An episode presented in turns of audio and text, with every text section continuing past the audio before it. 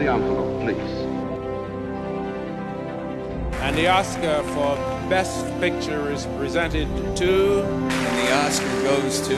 And the Oscar goes to. And the Oscar goes to.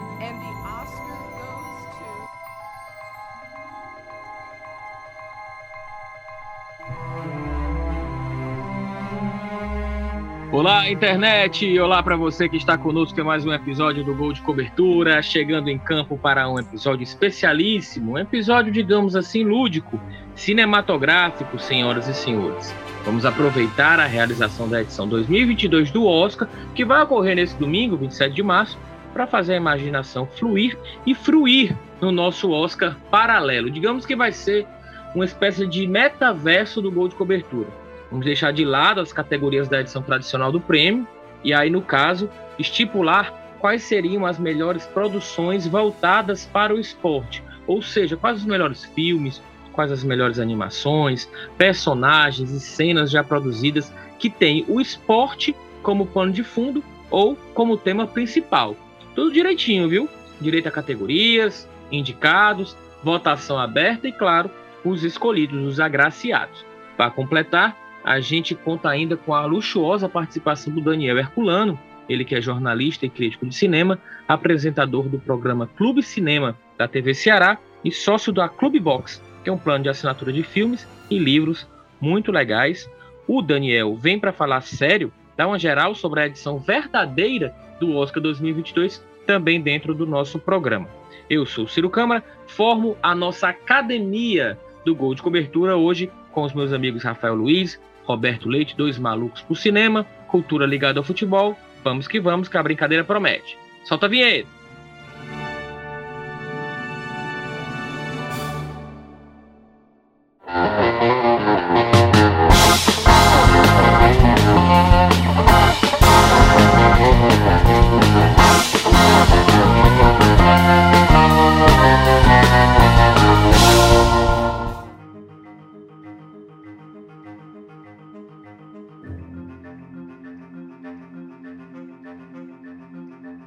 Antes de tudo, convidar você que está conosco para conhecer outros conteúdos no feed do Gol de Cobertura. O papo aqui sempre gira em torno do esporte, com pitadas de comunicação, comportamento, cultura e política.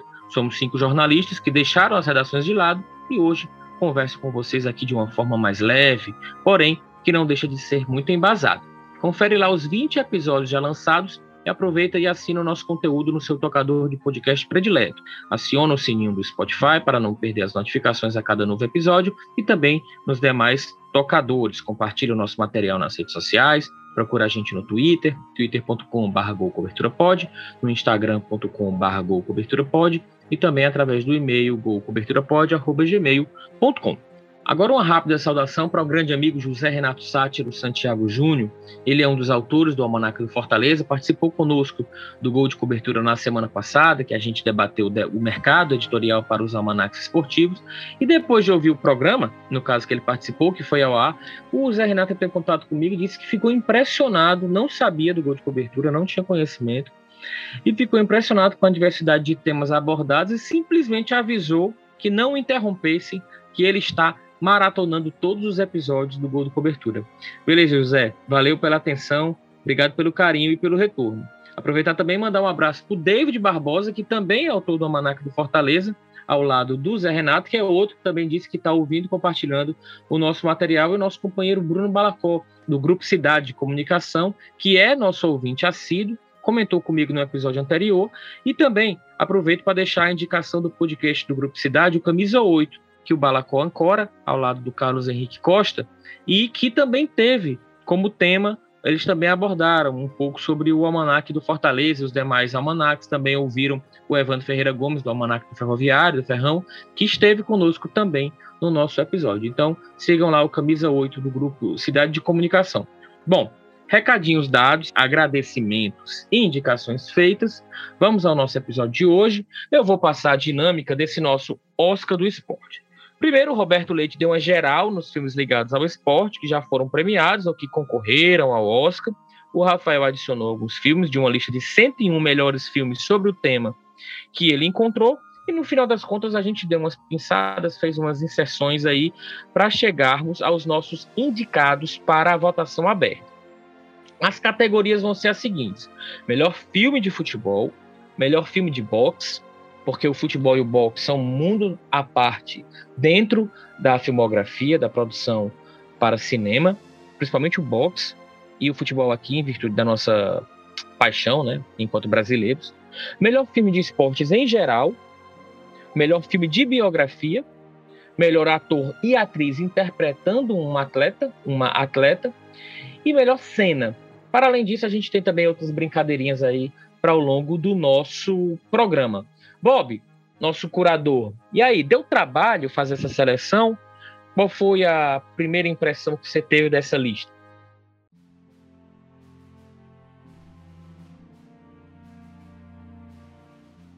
Ciro, Rafa, amigo, amiga que estão que está escutando a gente agora aqui nessa, nesse podcast, olha só, deu um trabalhozinho sim, porque eu não estava me tocando quando eu comecei a pesquisa de, de quão grande era a, a produção cinematográfica, tanto aqui no Brasil como fora, é, sobre esportes, né? Menos ainda eu tinha me tocado que a maioria são ótimas produções, ou boas produções, como a gente queira é, é, chamar, e, e, que sempre é, é essas produções estão ali participando dos grandes festivais, estão concorrendo a prêmios, são premiadas, né? E como a gente está falando é, é, de Oscar, a gente tem aí um, um, uma lista enorme de filmes que disputaram Oscar, for, né, foram indicados e venceram, né, em várias, em diferentes categorias e que são filmes de esportes, né? Basta a gente perceber o seguinte: o Oscar começou em 1929, né, quando teve a primeira edição. Em 1942, então você conta aí 13 anos depois, você tem um, um filme que é, é, sobre esporte que já leva de cara 11 indicações ao Oscar, né? Ganhou uma só, a é, o Oscar de montagem, né? Hoje se chama edição, mas na época era montagem. Que é o é, ídolo, e... amante e herói, né? Estrelado Exatamente. Exatamente, estrelado pelo Gary Cooper, que, que, que fala do, da vida de um astro do futebol americano, né? O cara que acabou morrendo novo, aos 37 anos. Beisebol. Né? Beisebol. Beisebol, perdão. Uhum. Beisebol, perdão. Morreu novo, né? Bem novo. E, os, e é um filme que passa em revista toda a história do cara até os últimos dias dele. Então, é, é 11, 11 indicações, né? É, é, é, um filme que, que, que, vale a pena, é um filme preto e branco, não é fácil de encontrar, né? É, já está algum tempo fora de catálogo, inclusive, inclusive mídia física, né? Mas quem conseguir achar esse filme, esse filme por aí, vale a pena assistir. É um outro cinema, é, vale inclusive pela experiência, por essa experiência, né? É um outro tipo de cinema, né? É um cinema dos anos 40, mais contemplativo, com, com muito menos efeito especial. Então, vale a pena, inclusive, por causa disso. E aí você tem ao longo dos anos uma série de filmes que vai do, do da ficção, né, da, baseada em fatos reais, até o, o documentário que vai falar de futebol principalmente, né? Mas se você pensar, se você pensar em Oscar, vai o boxe vai ter um grande destaque, né?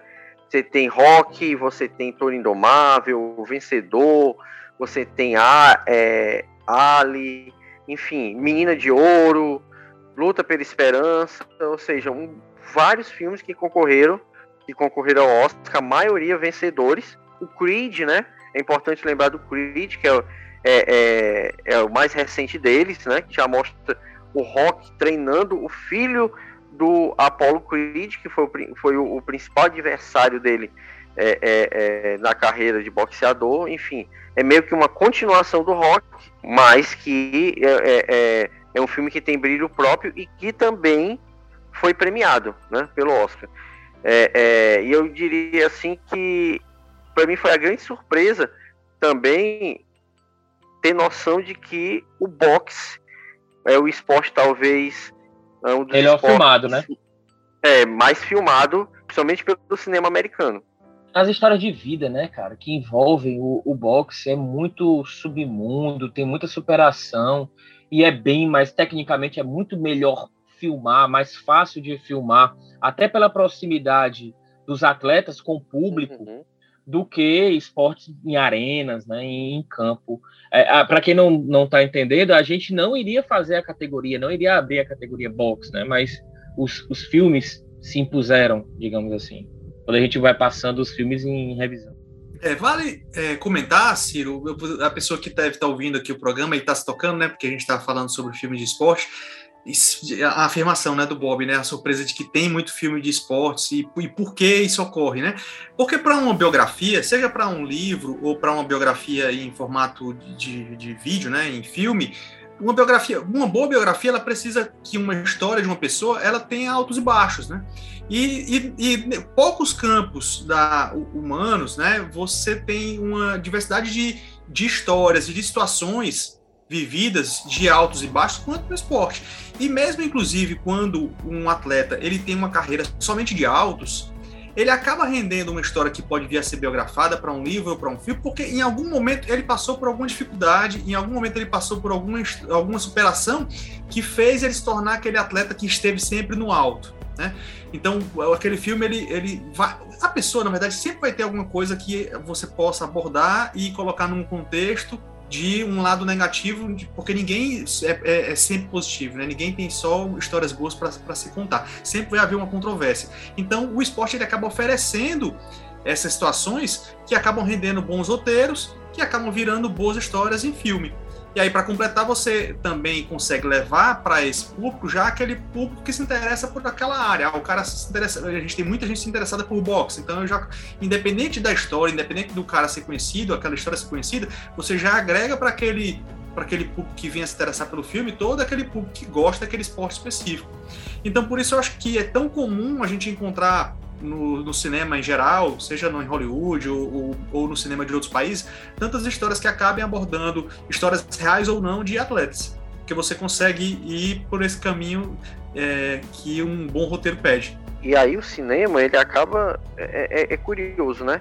Um, um, filme que eu não conhecia e que eu conheci nessa minha pesquisa é, o, é um filme dos anos 70 que eu, eu, eu, eu, eu, eu confesso que me surpreendeu assim positivamente, que é esse correndo pela vitória, né? Eu, eu, eu não, não assisti ainda o filme, né? É um filme que eu, né, eu não conhecia, mas eu dei uma, uma boa lida e estudada nele antes do programa. E, e assim, é um filme sobre ciclismo, né? É uma história fictícia de um grupo de ciclistas amadores e tal. E, e é um filme que acho que se não me engano ele é 76, 77, algo desse tipo. E é um filme que ganhou o Oscar de melhor roteiro original, né? E concorreu a melhor filme. Aliás, se você for, for pegar uma história, a, a, história do Oscar, você tem, ó, filmes que concorreram a melhor filme. Você tem o Rock, você tem o Jerry Maguire, né? Grande virada. Você tem o Seabiscuit, né? Do, do, do Turf. Você tem o Menina de Ouro, tem o Carruagem de Fogo, que inclusive ganhou como, como, como melhor filme. É, você tem o que mais? Você tem o, o Vencedor, né? Que, que é, é um filme de boxe também, com Christian Bale. Você tem O Homem que Mudou o Jogo, você tem é, esse que eu falei, né? Do ciclismo, correndo pela vitória, o Ídolo Amante de Herói, que a gente tinha falado anteriormente, né? Que foi indicado a 11 categorias, é o primeiro filme de esportes a ter destaque no Oscar, né? A ganhar essa, essa, esse, essa glória toda. Você tem esse Desafio à Corrupção, que é um filme de 1962 que concorreu ao melhor filme também, que é um filme sobre o universo do, dos campeonatos de sinuca. E aí você pode até fazer aquela coisa, pode até não considerar sinuca esporte, mas é esporte, né? E aí é, é um filme que, que mostra mais os bastidores, a questão do, do, dos desvios lá de verba, todos, todos os atos corruptos que, que envolvem os, envolviam os campeonatos. Você tem o Toro Indomável, que é um baita filme, né, que é do Martin Scorsese, é um baita filme sobre, sobre boxe, que também concorreu, é, é, é, que também concorreu a melhor filme. Então, assim, uh, uh, você pega aí só uma lista prévia, que eu estou citando aqui por cima, olha a quantidade de filme e olha a, a diversidade de filme que, que se tem, né? Uma pena que você não, não, não vai encontrar no Oscar um filme, um longa-metragem de futebol que é, é, tenha concorrido a melhor filme ou que tenha recebido tantas indicações assim, né? Talvez porque Hollywood não, não, não vivencia o futebol como a gente aqui no Brasil vivencia. Não, é, eu também penso nisso, Bob, mas eu acho que é porque é difícil filmar. Não é tão. não fica tão legal, não é tão dinâmico. A não ser que você mergulhe no submundo e que o futebol seja de fato o pano de fundo e não a atração principal. Como, por exemplo, é o, o Mão de Deus lá, que tem o, a história do Maradona como realmente assim uma camada mais submersa da história lá do Napoli, é, e inclusive está concorrendo ao Oscar desse ano. É, o, e aí eu assim, não acho que seja tanto pela aversão dos norte-americanos ao futebol em si, não. Eu é, acho que, é mais, tem... a gente não consegue filmar legal, velho. Tem essas duas questões. De fato, é, é difícil de você conseguir reproduzir os lances do, do desse, desse esporte específico, né, do futebol, na tela do cinema. Fica sempre, acho que sempre soa falso mesmo um pouco. Mas o fato de, de, que os americanos eles talvez dessem um jeito. Talvez eles dariam, se eles quisessem, eles dariam um jeito de, de tornar mais real. É porque realmente eles, por não, talvez por não gostarem, acabam entrando muito pouco na temática. E aí acabam abordando mais os esportes que são muito praticados lá. Tem alguns filmes ingleses até interessantes mesmo de futebol, sabe? Como o Maldito Futebol Clube. Eles conseguiram Sim. reproduzir em parte um pouco do que, que é a, a, a, do que é o jogo. Mas é difícil demais de reproduzir. Tem, tem um filme em inglês também, bem interessante, que é o United, que eles conseguem contar o jogo inteiro sem mostrar um lance. Eles, ele, é, o recurso deles é quando vai começar o jogo e os jogadores estão caminhando no, no túnel do vestiário, aí eles botam só uma imagem é, desfocada do, do estádio e aí bota só o placar, dizendo a data e o placar. Que o, o que é o United? É, é contando a história é, antes, um pouco antes, mas especialmente pós o acidente do voo do Manchester United em 68. 68? Não, 58, Isso. desculpa. 58. 58. E aí eles mostram. Copa, a... né, Isso, exatamente. É, é, mais ou menos na mesma época, inclusive, um pouquinho antes da Copa, até que é, é, isso tem um contextozinho lá que envolve o filme, porque o assistente técnico daquele time, ele ao mesmo tempo era o técnico da seleção do país de Gales, se eu não me engano. E aí eles tem, citam um pouco a Copa do Mundo por causa disso. Mas aí é legal que eles mostram depois, né, como é que vai ser a questão da recuperação da equipe, e eles não mostram nenhum jogo. Quando os jogadores estão entrando em campo, aí eles colocam só o placar do jogo. Mas acaba sendo um filme muito bom, mas eles não mostraram, nenhum, nenhum lance de jogo, né? Bom, então o Bob já deu uma passeada aí por alguns dos principais filmes produzidos tendo o esporte como ponta de lança ou pano de fundo. E aí o Rafa também comentando, a gente divagando aqui sobre essa dificuldade, o que é é mais impactante para a telona. Gosto muito também dos filmes de, de ação, no caso aí os de Fórmula 1, os de corridas, são bem bacanas. Agora a gente vai começar, de fato, as nossas indicações e as nossas votações. Então o Ivanildo vai preparar aqui uma transição bem bonita, um momento bem cerimonioso, e a gente vai começar primeiro com nossa categoria Melhor Filme de Futebol.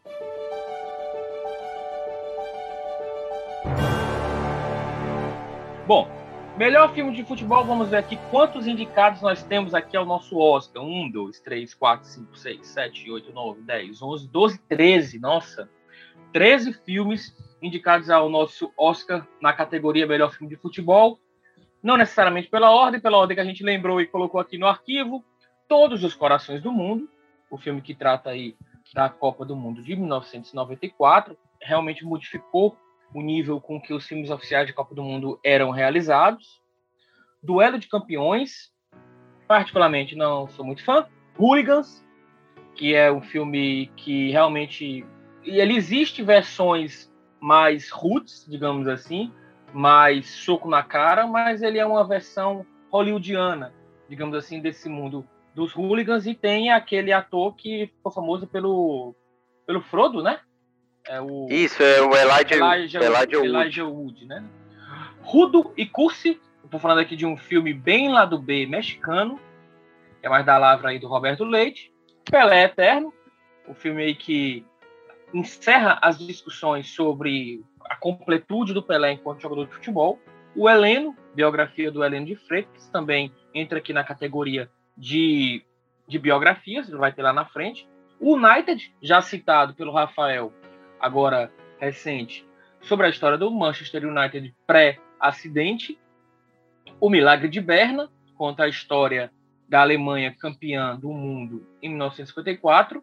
O Maldito Futebol Clube, que também dentro da biografia, um pouco menos né, do Brian Clough, que foi técnico do Derby County, do Nottingham Forest, e sobretudo a passagem dele pelo Leeds United. Maracanã, que é um documentário que conta a história da Copa de 50, no estádio do Maracanã, e aí com imagens interessantes e inéditas. O Fuga para a Vitória, a gente já citou em algumas circunstâncias aqui em episódios anteriores, aquele filme que se passa é, na, nos campos de refugiados, de presos, na realidade, da Segunda Guerra, e a gente tem aí o Sylvester Stallone, o Pelé, o Ardiles, acho que o Bob Moore também faz participação, eles são um time que se une ali para, dentro de um plano, para fugir do, da prisão ali dos nazistas, jogar uma partida de futebol junto aos nazistas. A outra final, filme de 2002, em que durante a final da Copa do Mundo, entre Brasil e Alemanha, você tem um jogo, um amistoso, entre as duas piores seleções do ranking da FIFA, no caso Butão e Montserrat. Né? E aí esse filme que mostra realmente, não é nem lado B, né, Rafa? É um lado Z da, da, da, da, final da Copa. E o A Mão de Deus, que eu citei há pouco, que é esse mais recente, que está concorrendo ao Oscar agora, produção italiana. Senhores, eu acho que está bem representado aqui, sabe? É, eu disse que irei todos ao seu culto, de fato não, não gosto de todos. É, e quero que vocês deem uma primeira palavra, querem dar uma palavra ou já vamos logo para os votos? O que, é que vocês acham aqui da lista? É, obviamente, sempre vai aparecer alguém que vai dizer que faltou um filme tal, né? Porque. Uhum. É, até porque ninguém consegue assistir tudo, já assistiu tudo, né? Então sempre vai ter alguma referência de algo mais interessante que a gente não conhece e que seria até legal a gente conhecer para poder ir assistir, né? Dentre esses que estão aqui na lista, eu assisti quase todos, não vi o Maracanã e também não, não conhecia esse Rudo e Cursi. Eu já ouvi, até já ouvi falar do Maracanã, mas não tive a oportunidade de assistir. Particularmente eu fiquei meio decepcionado com a mão de Deus, porque muita gente falava bem desse, dele e tal. É, eu acho que eu não sou muito chegado a filme muito cult ou, ou filme com um, um filme europeu que tem um, um, jeito de contar uma história diferente daquela que a gente está acostumado, né? Do filme americano, do filme de Hollywood. Então eu realmente não, eu não entendi, eu não entendi qual era que não, não, o que, porque o não tem muito fecho, né? E aí, terminou? Uau, como? como é. Assim? é, o que é bem comum, inclusive. Final aberto, claro o que é bem comum em filmes europeus, né? Final aberto, ter um final, final aberto. e você, pronto, reflita aí e decida o que é, que é o final. e aí eu, eu não, não curti muito ele, não. Mas não, assim, desses que estão aí, o que é que eu, o que é que eu indicaria? O que, é que eu acho legal? Assim, Todos os Corações do Mundo, se tivesse uma categoria filmes de Copa do Mundo, certeza que eu votaria nele. Se a gente tivesse uma categoria aqui documentários, provavelmente eu votaria nele. Mas dentre os filmes aqui como uma diversão que vai atingir um maior número de pessoas e que, inclusive, que gostem ou não de futebol, e que é uma produção que vale a pena assistir dessas aí, para mim é Maldito Futebol Clube, porque ele consegue é, ter humor, ter drama, é, contar uma boa história de algo real, é, e ao mesmo tempo despertar uma curiosidade de a gente de pesquisar depois. Acabou o filme, pô, afinal, quem é esse cara que eu nunca, que eu nunca tinha ouvido falar? Se a pessoa nunca tiver ouvido, né? E vai encontrar uma bela história, pra, até para pensar assim, rapaz, daria para fazer até outro filme dele, com a continuação do, do, da vida dele a partir desse momento aqui, né? Que o filme acaba. Maldito Futebol Clube realmente é, é, é um filme bem interessante que conseguiu, de uma forma bem rara, reproduzir bem as cenas de jogo as cenas que estão incluídas no filme você assiste e, e você acredita que, que elas foram é, é, é, realmente gravadas, que elas não foram encenadas, como é em muito filme de futebol. Então, para mim, a minha, meu voto vai nele, Maldito Futebol Clube. Certo. Eu, de cara, eu excluo Fuga para a Vitória, que eu não gosto. É, o Mão de Deus também não encantou, apesar de que gostei, mas não encantou. Todos os Corações do Mundo não acho que é seja o caso. Duelo de Campeões é outro que eu não gosto. É aquele que é inclusive filmado no Brasil, que Uhum. retrata a vitória da Inglaterra sobre os Estados Unidos na Copa de 1930, né? Ou melhor, o contrário, né? Os Estados Unidos sobre a Inglaterra. Desculpa, dos Estados Unidos sobre a Inglaterra, perdão. Né? O Pelé Eterno, eu acho que ele cai mais para documentário também, porque não tem narrativa, né? Gol, gol, gol, gol, gol, veja como ele é bom, veja como ele é bom em tudo. O Heleno é uma boa iniciativa, mas não, não chegou nesse ponto. Maracanã também não assisti. A outra final também não acho que ele tem o aprumo que o Maldito Futebol Clube tem. E o Milagre de Berna, acho que nem o United bate de frente, não. Hooligans não gosto. Eu gosto daquele outro, Rafa, que é com aquele cara que inclusive foi jogador de futebol de verdade, foi zagueiro, que é um hooliganismo mais pesado, e também o do Danny Doyer, que é Sim, é o penalidade máxima, que é o penalidade Machine. máxima. Isso. Que, é, que, Penalidade foi quando, que foi quando ele começou a- a- a sair da carreira é, de jogador, de ex-jogador, né? Pra entrar em Hollywood. Inclusive, acabou virando um ator de, de relativo destaque. Uhum. É. Tem um filme também legal que é o A Procura de Eric, que tem o Eric Cantona como personagem também, bacana. Dos que estão listados aqui, e eu acho que é uma boa lista, eu ficaria em dúvida entre o Milagre de Berna e o Maldito Futebol Clube. Até eu, eu ter visto o Maldito Futebol Clube, era disparado o Milagre de Berna. É, só um Eu vou é, Eu, eu, eu, vou, eu, vou, eu vou votar no Milagre de Berna. Pra mim, eu ainda eu sigo com o Milagre de Berna. Só pra manter até também uma polêmica aqui pro, pro Bob qualquer coisa, ou empatar geral ou desempatar.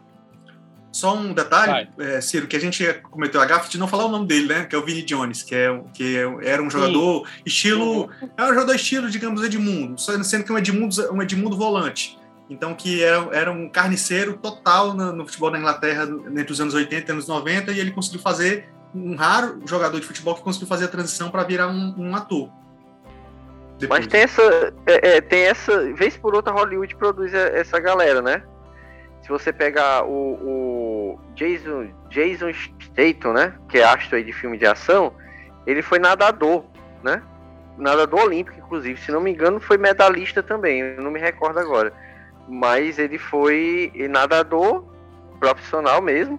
E aí virou ator. É, nos, nos- nos Estados Unidos existem mesmo, de fato, esses atletas, É. a- inclusive atletas que não foram grandes atletas, né? Que não foram grandes Uhum. estrelas, mas que conseguem depois fazer a migração. O The Rock, por exemplo, foi atleta de, The Rock. futebol americano, né? Isso. Então é, é bem comum atleta de futebol americano depois virar virar um ator depois. Ah, quer dizer, assim, é bem comum, fica parecendo que é direto que acontece, né? Mas, exi- mas existem, existem casos, É. né? Mas de futebol, É. de futebol, futebol é- é- aí já é bem difícil, né? O Shaquille é O'Neal, né? Tem o Space Jam, que foi o filme do, do Michael Jordan e do Shaquille O'Neal. Você tem o próprio O.J. Simpson, que ficou muito famoso. Até ele está nessa lista aqui de premiados por conta do julgamento do O.J. Simpson, mas ele fez Locademia de Polícia. Chegar um dos Locademia de Polícia, tá lá o Sim. Simpson. É mesmo, como policial, verdade. Entendeu? Lá, todo atrapalhando. Bom, e aí, Bob? Olha, é, é, só, só duas observações. A primeira é que a nossa discussão aqui tá uma discussão de Oscar mesmo, né? Se você pegar aqueles programas que ficam ao vivo analisando as indicações, quem ganha, quem lógico. perde, não é não? Ah, é lógico, É, claro, pô. É, é, é bem, bem, ó, faltou esse filme, eu não coloco esse, aquela Ah, coisa. é- é- aqui Mas- é uma discussão de com conhecimento de causa. É. Todo mundo aqui é verminoso, verminoso pro futebol e pro filme né, de futebol, de esporte. né? E aí, eu, eu vou fazer o seguinte, eu não vou fazer aquele, aquele, vou fazer a gente gastar dinheiro com estatueta, não. É, repetida. assim, o Todos os Corações do Mundo, eu confesso que mudou, mudou a minha vida, assim. Inclusive, eu acho que mudou a, forma a, a forma de se fazer filme de Copa mesmo, né? É, é, eu não conheço outro filme de Copa que tenha ido pro cinema como um filme, assim, é, comercial mesmo, assim, como se fosse um filme que viesse de Hollywood para ser exibido nas salas de cinema, assim, de uma forma geral. Claro que teve a questão da paixão, da, da, da, da- aquela passionalidade com o Brasil saindo da seca, né, de títulos, em 94, mas eu acho um filme todo redondo, assim, é, é, claro, é um documentário e tal, não é, não é uma ficção, mas vindo para esse lado do, do apelo mesmo mais comercial, eu acho também que Maldito Futebol Clube se encaixa perfeitamente. É um filme muito gostoso de se assistir. Eu acho que as atuações também são muito boas. E eu vou seguir o voto do Rafa e vou ficar com o Maldito Futebol Clube. É, um música detalhe... de vitória, música de premiação, Maldito Futebol Clube, melhor filme de futebol aqui no Gol de Cobertura. Vai, Rafa.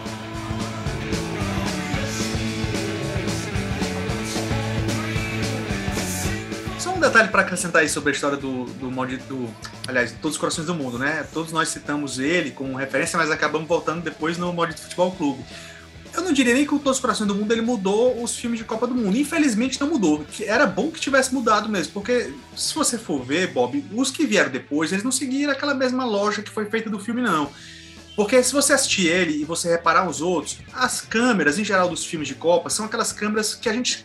As câmeras tradicionais, aquelas câmeras lá de cima, de arquibancada, de transmissão mesmo. Eventualmente com câmeras mais baixas. No caso do, do do filme da Copa de 94, como ele foi feito por brasileiros, né? Foi feito pelo Murilo Salles, que levou, inclusive, cinegrafistas que tinham feito parte do Canal 100, que era um, um estilo de, de cine-jornal de futebol no Brasil, com as câmeras todas na base do, do chão, né? Perto ali da linha lateral em que elas, elas eram câmeras de cinema que ficavam focadas muito mais nas pernas, nos, no, no, lance muito fechado, no close, né? E não naquela, naquela câmera abertona que a gente está acostumado de ver nas transmissões. Então, o, o filme da Copa de 94, por pegar essa turma que, que tinha feito parte da, da, do Canal 100, eles tiveram um, um jeito de filmar os jogos que era diferente das Copas anteriores e ao mesmo tempo não, não continuou sendo reproduzidas nas Copas seguintes. Então, por isso que eu acho que acaba sendo um filme muito marcante. Quem lembra de filme de Copa do Mundo acaba sempre citando o de 94, porque ele é claramente diferente dos outros, no, no jeito como, como os lances foram filmados. Né? Lógico que tem também as, as, os lances abertos, mas tem do, em todo o filme e em diversos jogos aquelas, aquelas cenas bem de câmera lenta, de close, que eram muito típicas do, do Canal 100. Que era um, e sabe uma coisa que eu. Um jeito brasileiro, Não, pode... né? Bem, bem brasileiro de, de, de filmar futebol. E sabe uma coisa que eu gosto no, no Todos os Corações do Mundo? É a, a, a aproximação mesmo com, com o público que eles fazem. Então você tem um take de um cara na, na, na final da Itália, que Brasil e Itália, tem um take do cara aqui no Brasil, tem um take do torcedor lá na, na, na Itália, né? Na então África. mostra na África, mostra os diferentes jeitos de torcer e mostra que o filme saiu tá, não se limitou à sede mesmo do campeonato. Saiu para ver as impressões das pessoas que estavam assistindo a Copa do Mundo. Eu acho que essa aproximação também faz a diferença do filme. Que era o que o Canal 100 fazia também, né? Quando virava a câmera pro outro lado e mostrava o, o Geraldinho, né? Na, na, na, geral do Maracanã, que, que, fazia parte do contexto também, né? Daquilo que acontecia no estádio. Então por isso acabou Olha, sendo um filme muito marcante de 94. Deixando um recado aqui para quem tá, por acaso, ah, me interessei, quero mais informações, eu quero passar aí um retorno, dar um feedback pro pessoal do Gol de Cobertura, entre em contato com a gente pelas redes sociais e também através do nosso e-mail, que a gente, claro, pode enveredar mais pelo tema. Bom, isto posto, vamos agora para a nossa segunda categoria de hoje, melhor filme de boxe.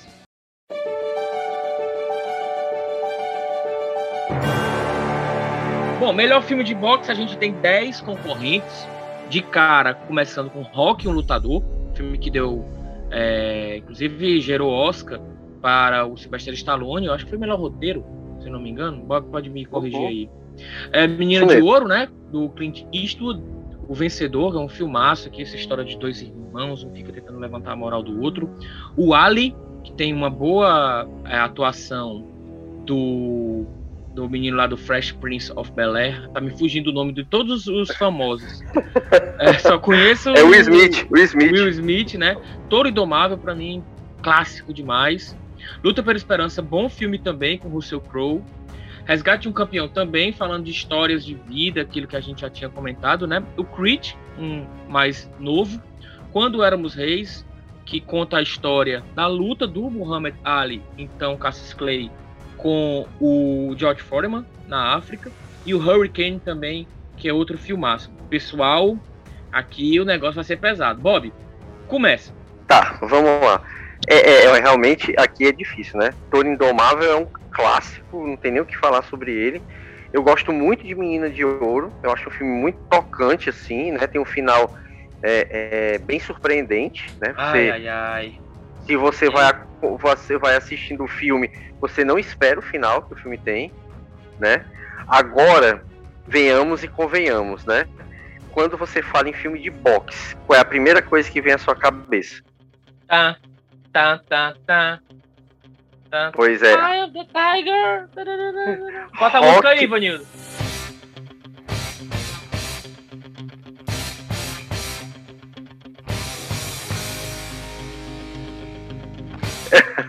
É, é, bota de BG aí pra, esse, pra esse, essa, essa categoria. E, é, rock pra mim é imbatível. Até porque venhamos e convenhamos, ó. O Rock, em 77, derrotou Taxi Driver, que é um puta do filme, de, de- é um filmaço. Todos os né? homens. É, todos os homens do presidente, né? Uhum. que é outra obra-prima do cinema, Rede de Intrigas e Essa Terra é Minha. Eu- é, é, essa Terra é Minha é, já, é- era um coadjuvante mesmo.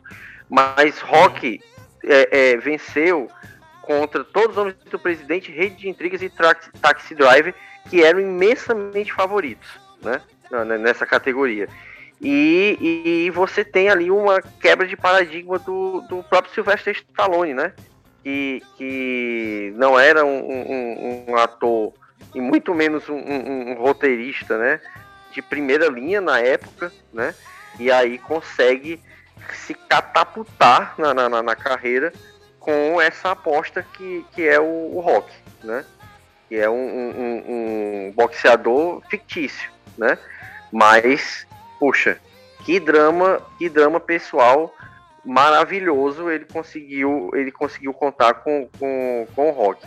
E de lá para cá o, o- a maioria dos filmes também foram bem sucedidos e o cara criou assim um, um- um- mito no, no- dentro da, dos filmes do- dos filmes de boxe né? É, é, muita coisa que veio depois se inspirou de alguma forma na maneira de narrar é, de, do rock. Então meu voto vai pro rock Tá, eu vou aqui antes do Rafa, já vou logo entrar na- no ringue, digamos assim, e eu, eu tiro o rock, certo? Acho que é porque eu já assisti muito, na verdade não é nem o meu rock favorito, meu rock favorito é o 4 contra o Ivan Drago, que eu acho que é o mais clássico. É, até gosto mais do 2 do que do 1 também. E também o Creed já não curto tanto. Tô falando e, e apagando, né? É, Aí tem alguns aqui que tem um roteiro muito parecido, né? O Hurricane, o Vencedor, Resgate Campeão. Acho o Quando Éramos Reis muito bem ambientado. Ali, Bumaye, Ali, Bumaye, né? Você, você fica com aquilo na cabeça. Pra mim, eu fico. eu não, entre o Toro Indomável e o Ali, eu tiraria o Ali também. No final das contas, eu fico entre o Menina de Ouro, o Toro Indomável e o Quando Éramos Reis. E pelo final mais surpreendente, eu fico com Menina de Ouro, que é daqueles tipo de filmes que eu tenho uma. Alguns filmes que você não consegue assistir duas vezes. Sabe? Eles lhe bateram de uma maneira. é, eu cito, por exemplo, 22 gramas com é, o Champagne.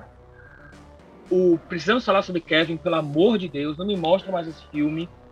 E, o, e aí o, o Menino de Ouro. Então eu fico com o Menino de Ouro. Olha, se tivesse uma categoria de filmes sobre jornalismo, é, que nem fosse inclusive só sobre esportes, certeza que deveria estar o Resgate de um Campeão. Eu, praticamente, não gosto de boxe, né? Não gosto de luta. Então, acabo não gostando de filmes nem de boxe nem de luta. Então, assim, muitos desses aqui eu não assisti, que, que foram incluídos aqui na lista.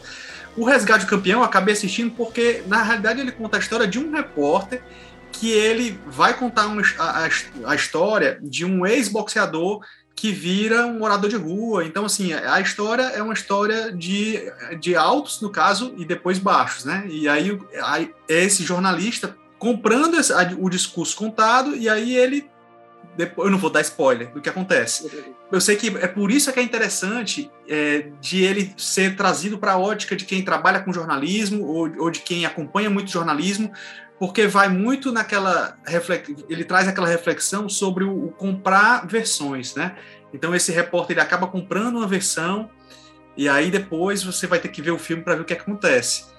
E aí, por isso que eu acho que é interessante ele ser trazido para discussões de jornalismo né, em, faculdades, né? Porque é, é um perfil e tudo aquilo que o, o personagem, tudo aquilo que aquele ex-atleta conta, o repórter acredita, né? E aí depois ele acaba tendo que fazer também algumas reflexões como essa aqui que eu tô jogando. O no caso do rock, para mim não tem como. Para mim não, não votar no rock porque acaba sendo aquele filme mais conhecido, aquele filme mais marcante, mais referência quando você fala do, desse esporte. Inclusive, até vou deixar aqui um, uma, um questionamento a partir do que mais ou menos do que o Bob comentou, sabe? Me veio aqui, eu nunca tinha pensado nisso, me veio na cabeça. Atualmente anda sendo comum Hollywood fazer filmes de metalinguagem, né? Filmes sobre filmes contando os bastidores da produção de alguma, de alguma, de algum grande trabalho, de algum filme do passado. Pense como seria interessante um filme sobre a história do Stallone e de como ele, e como ele entrou no, em Hollywood através do, do, rock. Seria bem interessante, sabe? Mostrar que eu já li que ele não tinha dinheiro nem para comer, que ele estava passando realmente muita dificuldade, ele precisou ter muito poder de convencimento para conseguir emplacar a ideia de que aquele roteiro, aquela história que ele tinha, poderia virar um filme, né? Aí ele até, inclusive, comprou ainda, mais ainda, o, o fato que ele ia ser o ator principal, né? Não, não era para ser ele, ou ele não poderia ser ao mesmo tempo é, o ator e ter um papel de, de roteirista, e aí ele, não, eu tem que ser comigo, é comigo. Então, assim, eu acho que seria bem legal se ainda em vida o Stallone tivesse a, a, oportunidade de ter um filme sobre a vida dele e nem precisava ser um filme sobre a vida inteira. Eu acho que o filme poderia encerrar no momento em que o rock é viabilizado, assim, é, é, ou, ou, que ele começa a ser gravado, ou então quando ele de fato vai às telas, sabe? Acho que a, a história dele poderia ser a história dele antes do cinema, e a, através do rock, seria uma, uma, história bem legal. Aí, muito provavelmente, eu colocaria sem nenhuma dúvida, pronto, esse aqui é o melhor filme de boxe da história, mesmo que o boxe estivesse só nos créditos finais. Tá aí então, Rock o Lutador, melhor filme de boxe aqui no Gol de Cobertura, no nosso Oscar do Metaverso, na categoria boxe. Muito bem, começamos bem.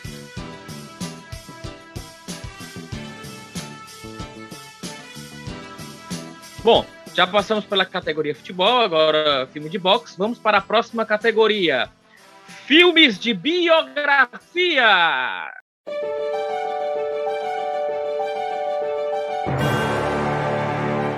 E os indicados são. Eu, Tônia. Ah, peraí, primeiro vamos contar quantos nós temos. Um, dois, três, quatro, cinco, seis, sete, oito, oito. Olha aí, a concorrência tá menor. Eu. Tônia, conta a história da Tônia Harding, né? Que era aquela patinadora no gelo, uhum. que sempre foi uma espécie de minha malvada favorita, né? Tinha a, a pessoa que era a preferida de todos, a namoradinha da América, tá me fugindo o nome dela aqui, daqui a pouco o Bob fala, e é a Tonya Harding foi quem correu por fora, ganhou muito tal, mas acabou colocando os pés pelas mãos e ela própria participa aqui um pouco desse filme. Se não é desse filme, é de um documentário. Eu sei que esse filme aqui é ela participa. Robbie, né? Ela participa. participa. É, no final ela faz uma, uma participação tipo com um depoimento e tal. É, isso aí. Seabiscuit, Alma de Herói, que é a história do. É, Corrida de Cavalo. Pelé Eterno, né? A história do Pelé. O Heleno de Freitas, que é com o Rodrigo Santoro. Ele interpretou o jogador do Botafogo. E, e é bem tocante. Porque antes, quando a gente tava falando de filme de futebol, o, o a, filmagem das ações de futebol dentro de campo era realmente aquilo que a gente havia combinado. Mas o filme Pelé, o Heleno, enquanto drama, é muito interessante. É um baita de um filme.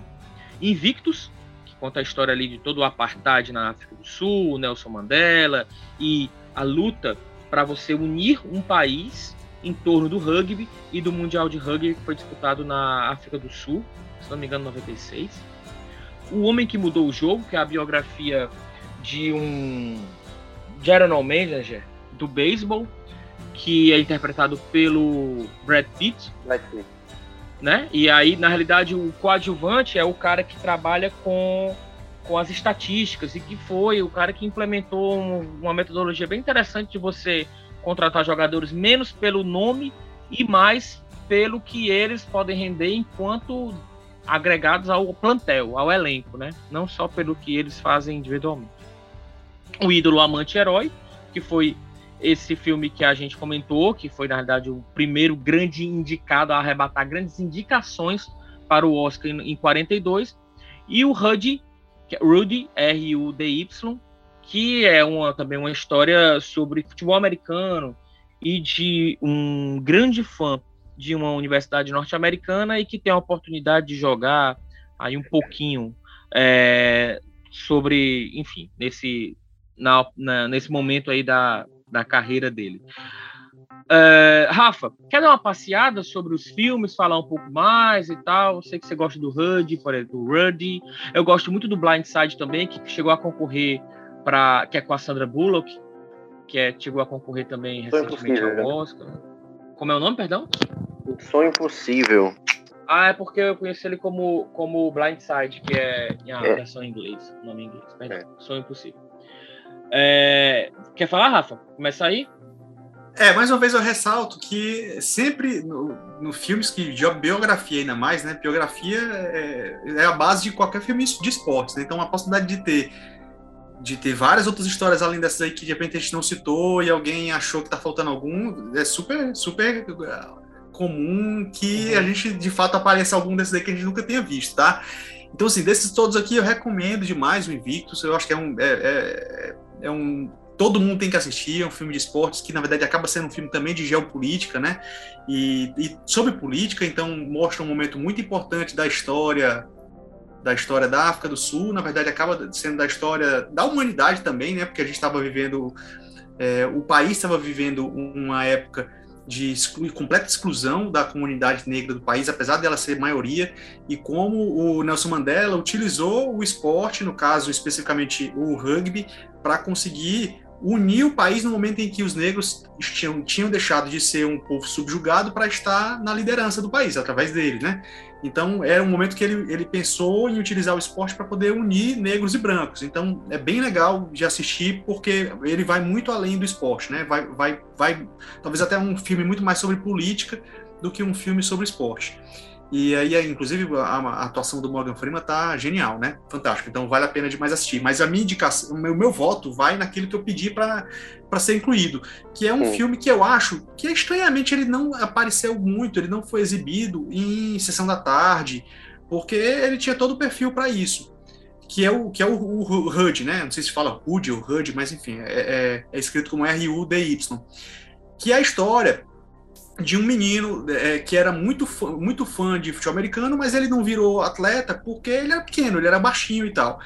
E aí ele era fã de um time que é muito tradicional, um time de, de futebol americano é, universitário, que é o da Universidade de Notre Dame, e aí ele luta para conseguir entrar na universidade, para poder entrar no time. Ele, através de muita briga, ele consegue entrar no time. Ele fica lá no quinto, no quinto time reserva.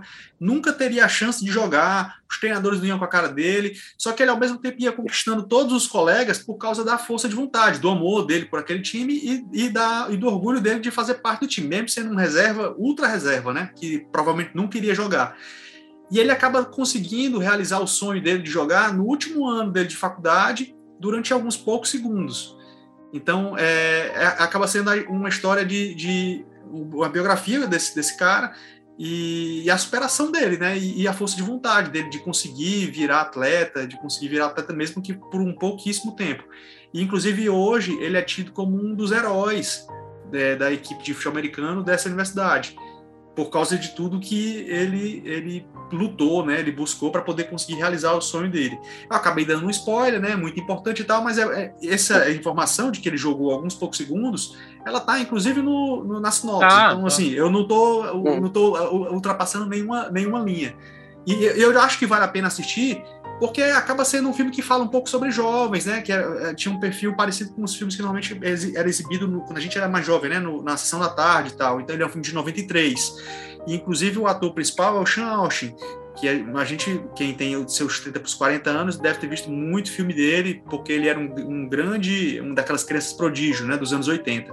Então uhum. passou de muitos filmes da época e tal. E aí ele já era um pouquinho mais, mais velho, né, já era, uma, já era um adulto, mas fazendo o papel de, de um adolescente é, estava saindo da adolescência, digamos, né? Porque estava entrando na universidade. E aí é, é, um filme que eu recomendo demais assistir, o meu voto vai nele. Apesar de que eu até acho que o Invictus é muito mais bem feito, é muito mais profissional do que, o, do que o HUD, mas eu acho que é um filme que me tocou, talvez porque eu vi quando ele era muito jovem e me identifiquei, enfim, por, por isso o meu voto vai nele. É, os filmes têm isso, né? Às vezes é a maneira com que eles bateram em você, né? Como eles te impactaram.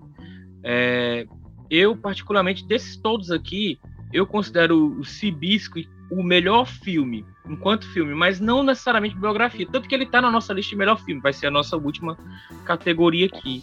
É, então, enquanto melhor filme, eu acho ele melhor, melhor até do que o Invictus, mas não acho que ele, enquanto biografia, seja tão representativo. Ele é a história de um, um pai que perde um filho durante a Depressão Norte-Americana e que vê, ele é milionário, e que vê ali a, a questão de treinar e manter um aras e um cavalo campeão como algo que vai suprir ou buscar inspiração para ele e tal. E tem também a história do treinador, é bem bacana.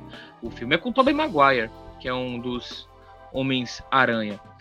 É, eu acho que a gente está se caminhando aqui para um triplo empate, porque o Bob não vai comigo, tenho quase certeza. Porque o meu voto é no Heleno. Acho que o Heleno é um filme o que pega um pouquinho disso que o Rafa cita do Invictus do Morgan Freeman. Tem uma cena muito bonita do Morgan Freeman na prisão. E as cenas do Heleno do sanatório, dele lá em, no interior de Minas Gerais, elas são muito tocantes, sabe? É, então, ele, assim, é um filme que passeia muito bem. Ele conta os altos e baixos da vida do Heleno, ele romantiza, ele é bem filmado, ele é em preto e branco, é, para mim é um filmaço. É um filmaço e, e, é um personagem que merece ser melhor conhecido, enquanto jogador também ter sido mais valorizado. Se o Brasil tivesse disputado as Copas de 42, 46, se elas tivessem existido, fatalmente o Heleno teria sido um dos grandes jogadores desses mundiais e a gente teria, sim, mais ainda reconhecimento para esse grande jogador. Então eu fico com o Heleno, gente. Vamos nós, né? É, é, o, que a gente, o que a gente economizou no, no, no Oscar anterior, a gente vai. É, não vai economizar agora. No Oscar não, na categoria anterior, né?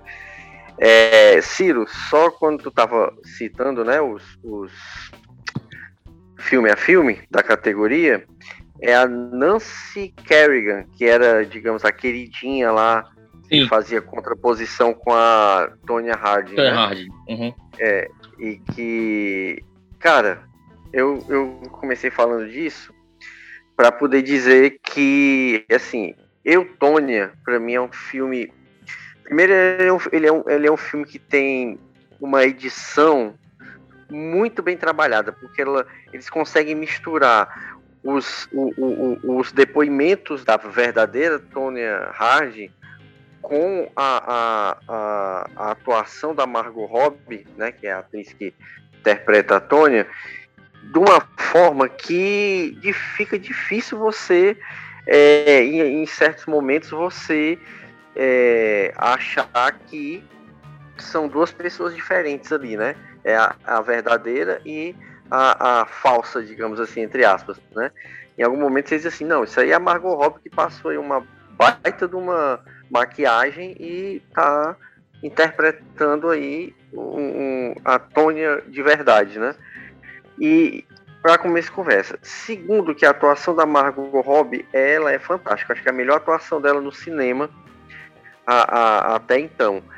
E terceiro, que o, o drama familiar da, da, da Tonya Hard, que é o, o, o que leva ela a não ser a grande patinadora da história do, da, da, da, da, história lá dos Estados Unidos, enfim, é, é o que é, é, é, o ponto alto do filme e eu acho que é muito Sim. bem feita.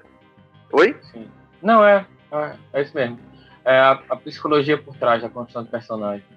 Exatamente, porque, tipo, ela tem uma relação desde criança tóxica com a mãe, né? Depois ela tem uma relação é, é, doentia mesmo com o namorado barra marido, né? O, o, é uma coisa assim muito bizarra. Inclusive o plano louco que eles traçam de. Olha é, spoiler. É, é, que eu não vou contar aqui, né? Mas tem a ver exatamente com a Nancy Kerrigan que a gente, que a gente que eu falei agora há pouco, né? Que a gente citou. Então, é, por isso, mesmo respeitando aí Invictus, que eu acho que é um filme maravilhoso, não tem nem o que falar, como o Rafa disse, é um filme de esporte, mas é um filme de geopolítica fantástico. Acho Heleno também um baita filme e é com o Rodrigo Santoro, que é um cara que é um dos melhores atores que o Brasil tem hoje, né? Inclusive um ator respeitado nos Estados Unidos.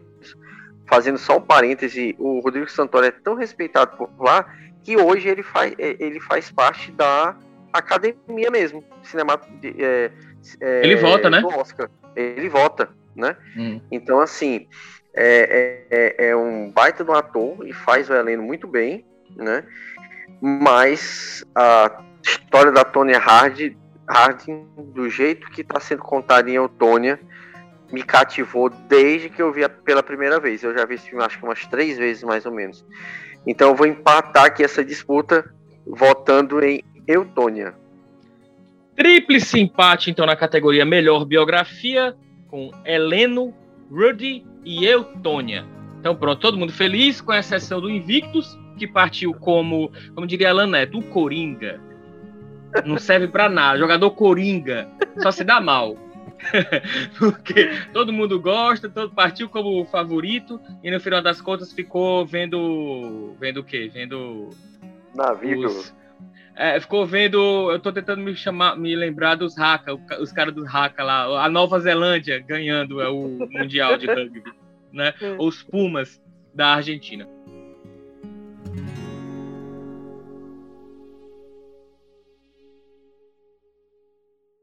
Muito bem, vamos agora para a próxima categoria: melhor ator, melhor atriz interpretando atleta.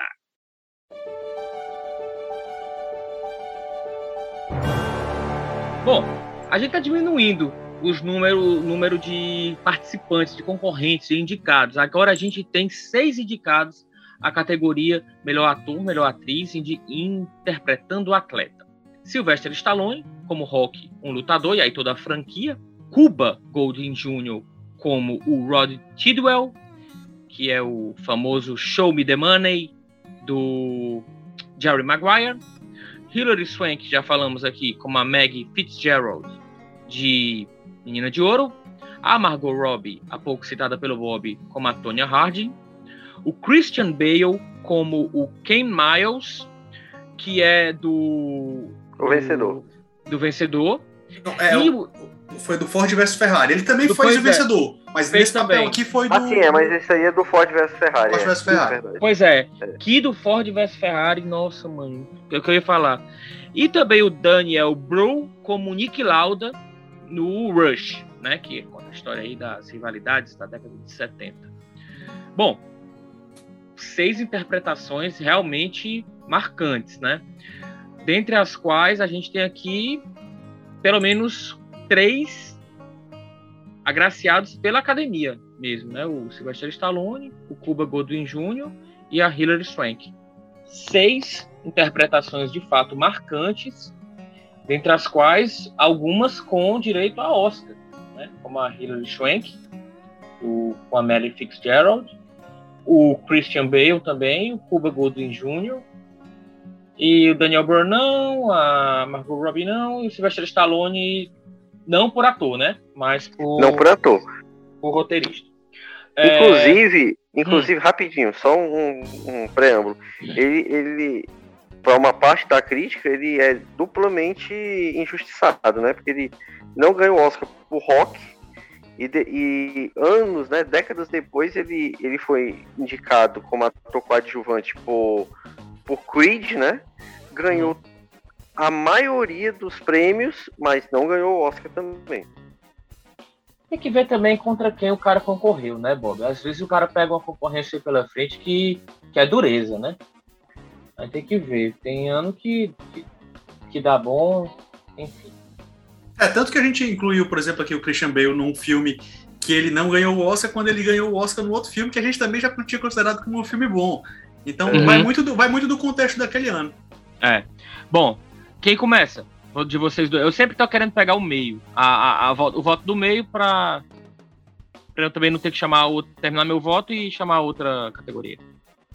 Cara, o, o Christian Bale ele tem a capacidade de, de conseguir fazer é, personagens que são meio psicopatas, né? O, o, com jeito de doido, ou com olhar de doido, né? Então, assim, o, o, que ele conseguiu fazer nesse filme do Ford vs Ferrari, como ele já tinha conseguido, por exemplo, fazer também naquele filme A, a Aposta, ou A Grande Aposta, que é sobre a, a, aqueles, aqueles é, financistas, gente, gente que trabalhava, na verdade, em, em financeiras e que se aproveitaram da, da grande queda na, nas bolsas, na, da economia uhum. americana, né, no finalzinho do, da primeira década desse século.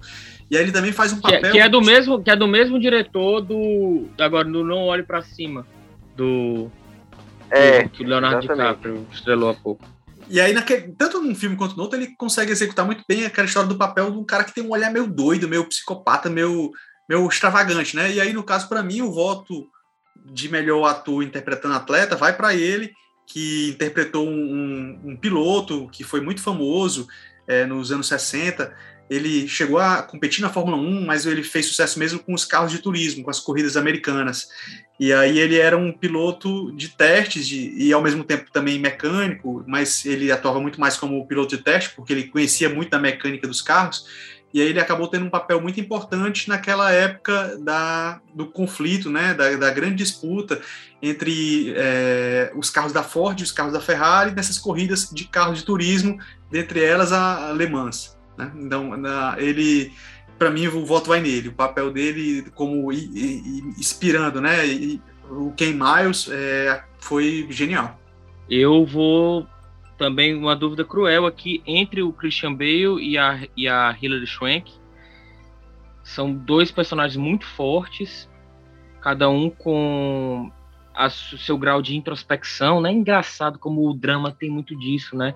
É, até o silêncio deles fala por si só e ambos assim meio fora do sistema, mas extremamente talentosos e aí meio que o sistema teve que se dobrar para os dois personagens. É, eu não consigo, eu não consigo dizer não para Menina de Ouro, sabe? Qualquer circunstância desse filme.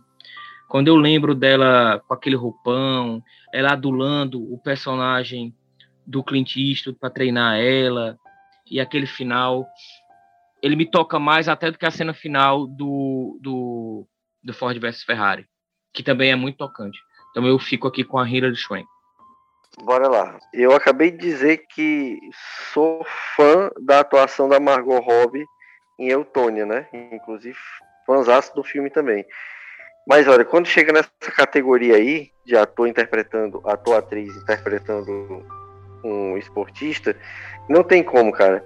Hilary Swank me fez chorar nesse filme é, Menina de Ouro. Então não vou nem esticar a, a conversa, não só subscrevo o que o, o Ciro colocou. É Hilary hum. Swank e acabou-se. É isso aí. Beleza. Hilary Swank, então, vencedora do Oscar do Metaverso do Gol de Cobertura na categoria Atriz, Ator Interpretando Atleta.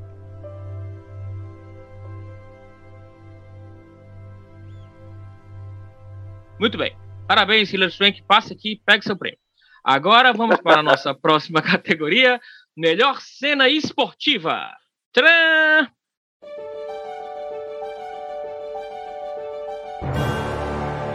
Vanildo já subiu aí o nosso BG, tá botando aí, tá inspiradíssimo.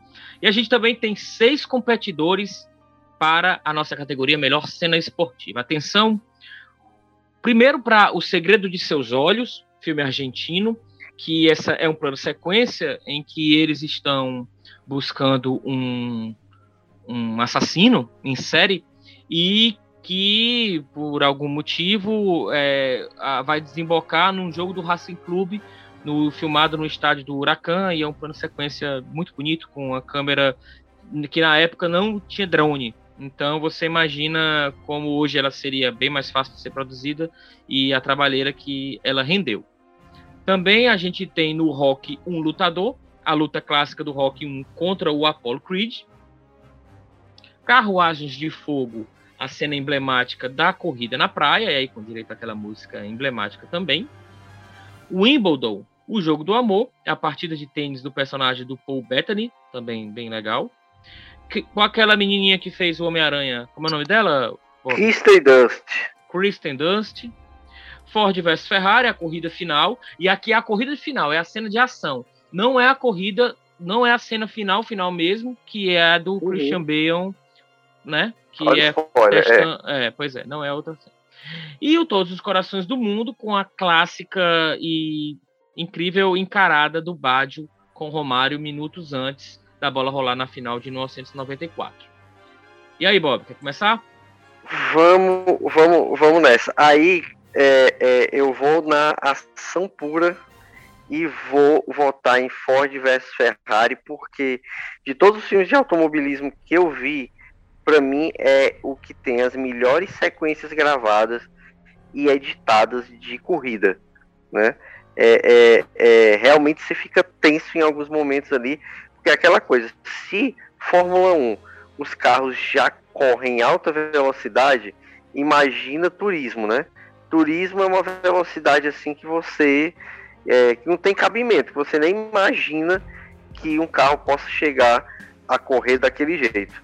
E eu acho que Ford, Ford versus Ferrari faz muito bem isso e eu vou dar meu voto para eles. Então é Ford versus Ferrari. e que ganhou melhor edição de som no, no Oscar. Porque Isso, justamente exatamente. assim, você se vê imerso ali naquela confusão, né? É, Rafa, quer, quer ir agora? Cara, até o início, antes da pandemia, eu tava indo muito pro cinema, né? Então eu, eu tive a, a sorte de assistir o, o Ford vs Ferrari numa, numa sala IMAX. E, e aí eu tinha uma mania de toda a vida, numa sala IMAX, querer ficar na terceira fila, que era para poder pegar a telona bem grande assim, todo o campo de visão, e aproveitar o barulho. E olha, é difícil você conseguir uma experiência de assistir um filme como Ford vs Ferrari numa sala IMAX, com aquele barulho, aquela barulheira dos carros, sabe? Porque os carros eram muito barulhentos e, e eles tentam reproduzir muito bem a vivência de estar dentro do, do veículo, numa, numa sala como aquela. Então, assim, realmente a experiência de ver esse filme numa, numa sala com aquele, aquela barulheira, para quem gosta, é fantástica. É, Mas ain- ainda assim não é meu voto, tá? No caso de Todos os Corações do Mundo, a cena da encarada do Baggio no Romário é legal porque, veja só, né? aqu- Aquilo que a gente já comentou no episódio hoje. Eles procuraram fazer um filme que ia muito além daquelas cenas tradicionais, que são aquelas cenas feitas na tribuna de imprensa, em que a gente mostra o campo. Então, eles, eles estavam no, no túnel, e aí eles conseguiram pegar uma cena que, muito provavelmente, se não fossem eles, nunca teríamos visto.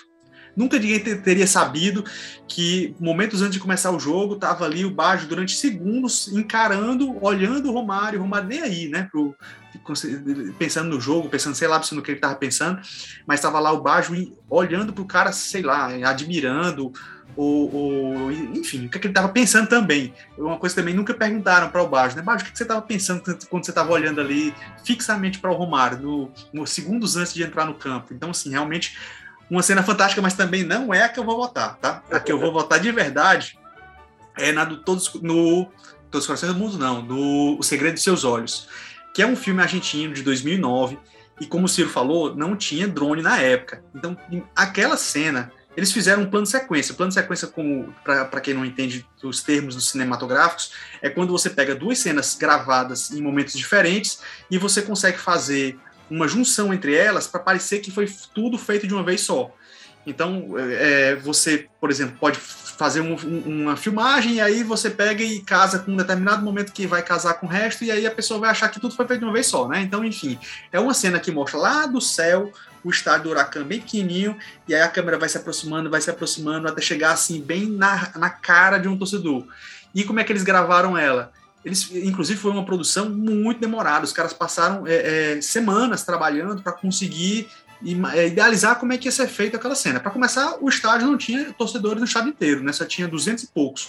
Mas eles reproduziram como se fosse o estádio cheio, né? Então o helicóptero vem lá distante e o helicóptero chega até bem pertinho do, da arquibancada.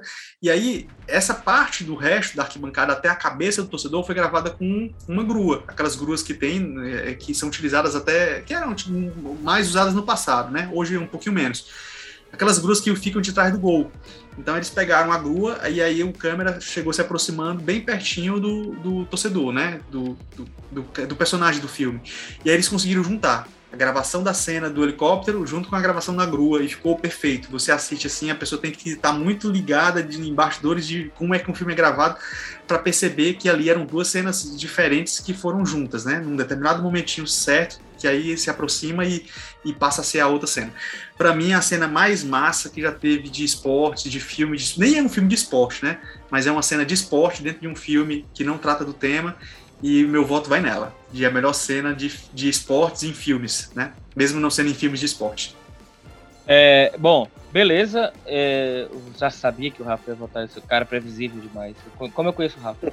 bom, é, o, o Rock o Lutador, a cena com a Apollo Creed, eu repito, assim, eu não considero ela sequer. Eu, aqui eu tenho certeza que a cena do Ivan Drago, do Rock 4, ela é mais emblemática que é a coisa de quando ele fala, até que o, quando o Ivan Drago sentencia a morte do, do Apollo Creed, entendeu? Eu acho mais emblemática e aquela cena do, do, do Basta Mac, aquele discurso final do, do Sylvester Stallone lá, quando ele vence o Apollo Creed, o, o Ivan Drago na Rússia, enfim.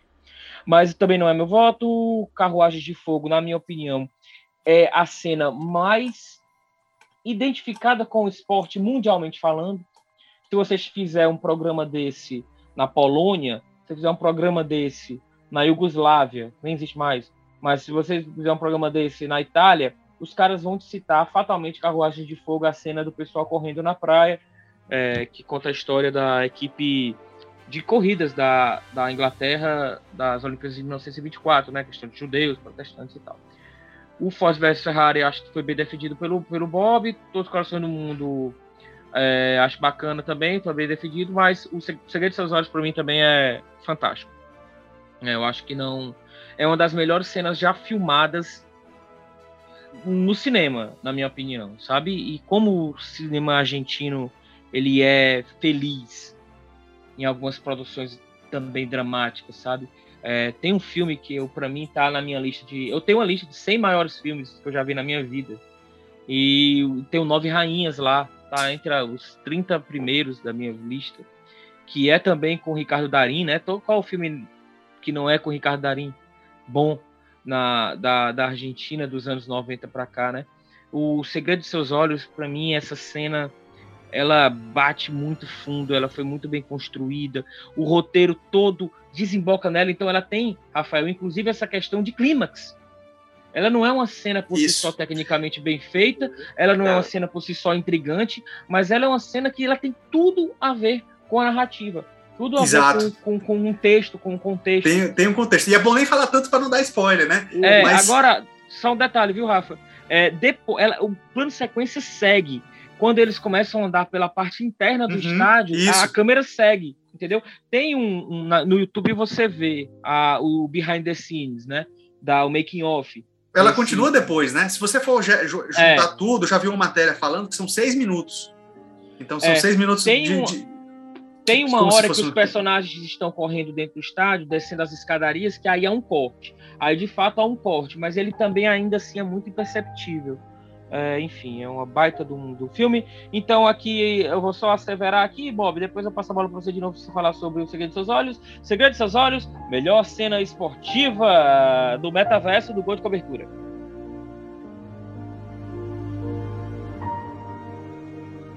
Vai, Bob. Eu vi esse filme no cinema, né? Acho que todos nós aqui vimos no cinema, muito provavelmente. É... Não, eu não. Não, não, não, eu, não, eu vi TV a cabo. Foi, né? Eu vi, eu vi esse filme no cinema. E no cinema, a experiência desta cena ainda é muito melhor. Eu, eu, eu não vi em IMAX, eu não vi em IMAX como o Rafa viu Ford vs Ferrari, mas eu vi numa daquelas, numa daquelas salas que o, o, a tela meio que preenche né, todo o espaço, aquela você consegue ver a, a, a, o mesmo ângulo da cena de qualquer local que você tiver da sala, né? E, e, e, e ela enche a tela para valer mesmo. É uma, de fato, é uma cena muito bem feita e é isso que o, que o Ciro mesmo diz, assim, é, é representa ali um clímax da história. A partir, a partir dessa cena, a, a, você tem aí um, um, meio que um novo rumo na narrativa do filme, né? É, é, aliás, O Segredo dos Seus Olhos ele é bom todo, né? É, é um filme, inclusive um filme de investigação muito interessante, né? Uma investigação que pouquinho às avessas, digamos assim, do, do que seria um filme de investigação, mas é uma baita de uma investigação. E é interessante é. até, pensando aqui sobre o filme, lembrando dele, é, mostra até também, inclusive, é, reforça a questão da cultura argentina, da paixão por futebol, né? Porque, no final das contas, vai se parar no estádio, né? Mas por que vai parar no estádio? Então, precisa assistir o filme para entender. Mas eles próprios pensam, né? Onde é que o cidadão pode estar, poderia estar? Né? Aí vai parar no estádio. Uhum. Beleza. Não posso Bom, falar é... também demais, porque senão acaba entregando aqui, né? Aí a gente é. tenta ficar falando é. em. Beleza. Bom, pessoal, agora chegamos ao clímax do nosso programa. Lembrando que ainda temos uma surpresa aí pela frente, que é a nossa categoria Melhor Filme de Esportes. Vai, Vanil!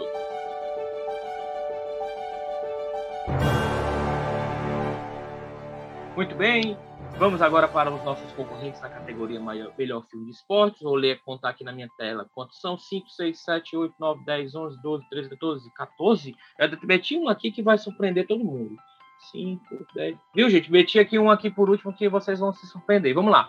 Começando com Rock, um lutador. Maldito Futebol Clube, nosso vencedor na categoria Futebol. Jerry Maguire. Sea Biscuit, Alma de Herói. Karate Kid, Filme clássico, hein? Carruagens de Fogo, aqui já citado. A Cor do Dinheiro, que é um filme do Paul Newman sobre sinuca. O Paul Newman, detalhe, né? Que é o Paul Newman. Eu, eu fui conhecer o Paul Newman não como ator, mas como ele dono da Newman Haas, que é a, a equipe de Fórmula Indy, né? Que é, digamos assim, a, que emulava a McLaren do Senna na Fórmula Indy. Ford versus Ferrari, a Guerra dos Sexos é um filme bem bacana sobre a Billie Jean King, né? Billie Jean, uhum, a isso. atleta de, de tênis. O Dear Basketball, querido basquetebol, que é aquela carta, aquela ode ao basquete que o Kobe Bryant fez e também foi ganhou o Oscar. Isso aqui eu estou falando de um, um curta, uma animação. O Match Go, que também é uma animação argentina muito interessante sobre futebol é, pebolim, totó. O Todos os Corações do Mundo, aqui já citado. Eutônia, também já citado, e os Trapalhões e o Rei do Futebol, meus amigos. Só acabei metendo aqui por conta da participação aí dos Trapalhões, que muito fala aos nossos corações. A nossa... Atrapalhada aí, viu? Essa, essa colocação aí, viu? Que é isso, cara? Que é isso? Desde... Em qual desses filmes aqui alguém bateu um escanteio, correu para a área e fez um gol de cabeça? Detalhe, com uma camisa do famoso do cinta negrino cearense Maguari Futebol Clube. Ora, mano. Vamos lá. Maguari Esporte Clube, né? Esporte Clube Maguari, na realidade. Mudou de nome várias vezes. Bom, senhores, vamos lá. Rock o Lutador, Maldito Futebol Clube, Jerry Maguire, Sea Biscuit, Karate Kid, Carruagens de Fogo, A Cor do Dinheiro, Ford vs Ferrari, A Guerra dos Sexos, Dear Basketball, Let Go, Todos os Corações do Mundo, Eutônia e Os Trabalhões do Reino do Futebol. Vai ganhar, né? Vamos lá. Quem começa? Vamos lá. Eu vou polemizar é, vou polemizar aqui com, com, vocês vão dizer, achar que é estranho essa escolha. Porque uhum. eu, eu no, no, voto de filme de futebol, eu coloquei lá o Maldito Futebol Clube e não Todos os Corações do Mundo. Né? Uhum. Do, que não faria sentido eu votar nele para o filme de melhor filme de esporte, mas eu vou votar nele sim. Porque é o seguinte, eu não vou votar aqui naquele que eu considero o melhor filme de esporte, mas sim aquele que seria o melhor filme de esporte para mim, aquele que mais me tocou naquele momento em que eu assisti. É, e aí, não voltei lá no filme de futebol, lá eu procurei votar naquele que eu considero realmente mais bem feito. Só que nesse momento agora aqui, eu vou votar num filme que, naquele momento, eu tinha 12 anos, então eu acho que é, a Copa do Mundo de, a Copa do Mundo de 94 e o filme Todos os Corações do Mundo, que foi lançado no ano seguinte, eles tiveram um papel importante na minha paixão por futebol, que acabou fazendo com que eu viesse a trabalhar com jornalismo. Então eu acho que eles foram, foram um evento e um, e um produto cultural que tiveram uma influência muito grande no meu, no meu ser, no meu gostar, no, naquilo que eu curtia. Então, eu acho que isso acabou me, me levando para o jornalismo. Então, acho que, assim, de todos esses filmes aqui, foi o que mais mexeu comigo, eu acho, e causou impacto até hoje. Até hoje eu assisto. Depois tive a oportunidade de comprar ele naquela coleção da Placar, que tinha todos os filmes de Copa do Mundo, né? Que, que foi lançada em 2010, que aí reunia todos os filmes, então ele está presente lá naquela coleção. E depois eu consegui também a, a cópia mesmo, uma cópia óbvio, ele foi lançado em VHS, mas eu consegui ele transformado para DVD por um rapaz. Eu vou até depois entrar em mais detalhe quem é esse rapaz, tá? Eu consegui esse DVD numa banca de revista aqui do centro de Fortaleza. Então eu tenho Todos os Corações do Mundo tanto com a capinha, com o DVD mesmo, né? E, é, é, reproduzido a partir de um VHS, como ainda tenho ele também naquela coleção da Placar que não tinha a capa original, né? Mas que vinha com aquela capa feita pela, pela coleção que foi vendida pela FIFA, né? Junto com a, diversas revistas pelo mundo, né? E dentre elas a Placar. Para mim, o meu voto vai nele, tá? Todos os corações do mundo. E aí, Bob? Puxa o fio. É, eu, eu, eu fico tentado a, a votar em todos os corações do mundo, mas aí eu vou, ao contrário do Rafa, vou manter a, a, a mesma linha que eu vinha do, do, dos prêmios anteriores, né? Uhum. E que eu votei para melhor filme de futebol e vou Maldito escolher o Maldito Futebol Clube como melhor filme de esportes. Uhum. Bom, no final das contas, a gente viu que a nossa paixão pelo futebol acabou desembocando aqui numa grande uma tendência, né? Não dizendo que estamos, temos sido tendenciosos, mas o futebol acabou puxando aqui a, a, a, nossa votação nessa, nesse quesito de melhor filme de esporte. Eu não votei nem, no, nem em Todos os Corações do Mundo, nem no Maldito Futebol Clube na categoria futebol. Eu votei no Milagre de Berna. Acho que o Milagre de Berna é um filme mais tocante. Então aqui estamos rumando para um tríplice empate, a nossa categoria mais importante, porque também não votei no Rock, é, votei no Menino de Ouro, o Jerry Maguire, bom filme, mas nem tanto, suficiente, esse Biscuit Gosto também, como eu falei, né, em que pese não ser uma biografia, é, acho ele baita de um filme, mas não Karate Kid é um filme que também não tem estofo suficiente para estar. Tá... Ele é um filme muito popular, mas não necessariamente é o melhor filme. O Carruagem de Fogo também na, na mesma linha. A Cor do Dinheiro não, não, não me apetece. Faz Ferrari nesse nível também não. Gente, eu vou no Dear Basket eu vou no do curta de animação do, do Kobe Bryant. Ele me pegou porque foi naquele período da, da, da morte do, do, do Kobe.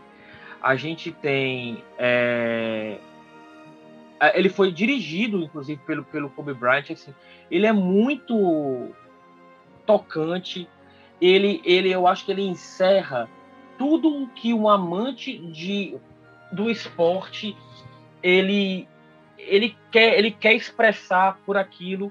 E quando você para além de um amante daquele esporte você se torna a referência naquele esporte eu acho cara que poucas pessoas no mundo poderiam ter a capacidade de, de sentir aquilo e expressar aquilo como Kobe Bryant. Talvez o Kobe um cara precisa ser muito vencedor e amar muito aquele esporte para conseguir chegar naquilo. Porque você pode ser um Michael Jordan, mas o Michael Jordan ele não tinha, ele não tinha o Michael Jordan do Michael Jordan, sabe? O, o Michael Jordan do Michael Jordan era um Magic Johnson, mas que ainda estava em construção ali, que, viria se transformar realmente num, num grande astro. Enquanto o Jordan já estava amadurecendo, antes disso eram atletas brancos, eram jogadores que ele, com que eles não se identificavam, do Boston Celtics, por exemplo. E, e, o, e o, o Mamba, no caso, o, o Kobe não, né? O Kobe ele já tinha toda essa coisa de um estofo, de, de, de ter com quem se comparar. Ele foi o grande antagonista é, dessas discussões a quem foi melhor, tal. Ele chegou a rivalizar com o Jordan, que para muitos é basicamente uma infâmia e, e, ele consegue transmitir isso muito bem. Assim, ele me emocionou muito com esse texto e, e também com a grafia do é muito muito muito lírico, é tudo muito leve, a tipia é muito muito bacana. Então eu fico com o Dear Basketball aqui. É, apesar de nem ser o meu futebol, meu esporte, bem de longe é o meu esporte favorito. Gosto muito, mas não é o meu esporte favorito e aí ficamos então com esse tríplice empate. Futebol de um lado, basquete do outro, e aí três ótimas opções para quem quiser enfim, enveredar por esse mundo aí do, do esporte. Gostaram, pessoal, aí do, dessa nossa divisão? Todos os corações do mundo. Dear Basketball e o Maldito Futebol Clube. É aquela categoria que dá aquelas surpresas, né? Uhum. É, É. de fato, eu esperava que tivesse um mesmo só ó, aqui. A gente tivesse, digamos que um consenso. Mas aí, a galera que tá acompanhando a gente, vai, pode ir lá embaixo na nossa postagem nas redes sociais e opinar, né? Até Qual foi? porque, Qual é o a- até porque assim, aqui a gente está fazendo simplesmente essa nossa. É, sei lá, estamos deixando fruir mesmo aqui a ideia de cada um. Por exemplo, o Rafa fala do momento que foi importante para a vida dele, porque aquilo ali tocou o futebol nele. Eu já falo, já penso mais com uma maturidade e um olhar um pouco, um pouco me colocando na visão do Kobe fazendo aquilo, né? É, você fala como um cinéfilo mais do que tudo, entendeu? Então é, é isso. É, é isso aí, três opções, todo mundo vai subir no pódio. Você quer tipo Olimpíada Interclasse até a quarta série. Todo mundo ganha. É a corridinha, é a corridinha do Beach Park. Todo mundo que andar, chegar até o fim, vai ganhar medalha.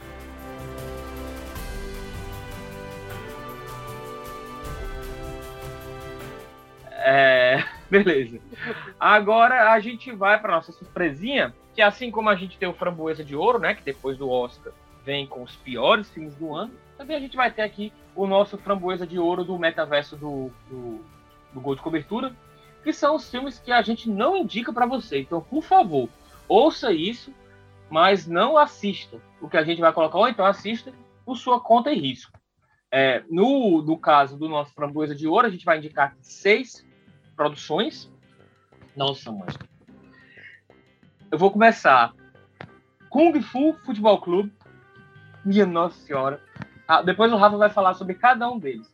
Gol. E aqui eu poderia colocar toda a, a, a franquia o Gol do Santiago Muniz, mas o Rafa e o Bob preferem colocar o 2 e o 3 e livrar o 1. Um. Eu acho um tão ruim quanto o 2 e o 3. Asa Branca, um sonho brasileiro, um filme do Edson Celulari. Fraco conta a história de um jogador de futebol que está começando na carreira e é, o clube gosta, o presidente do clube chama ele para dentro de casa, acontece um monte de coisa. Pelé, o nascimento de uma lenda, que é horrível. Eu não acredito que o Pelé associou o nome dele a essa produção.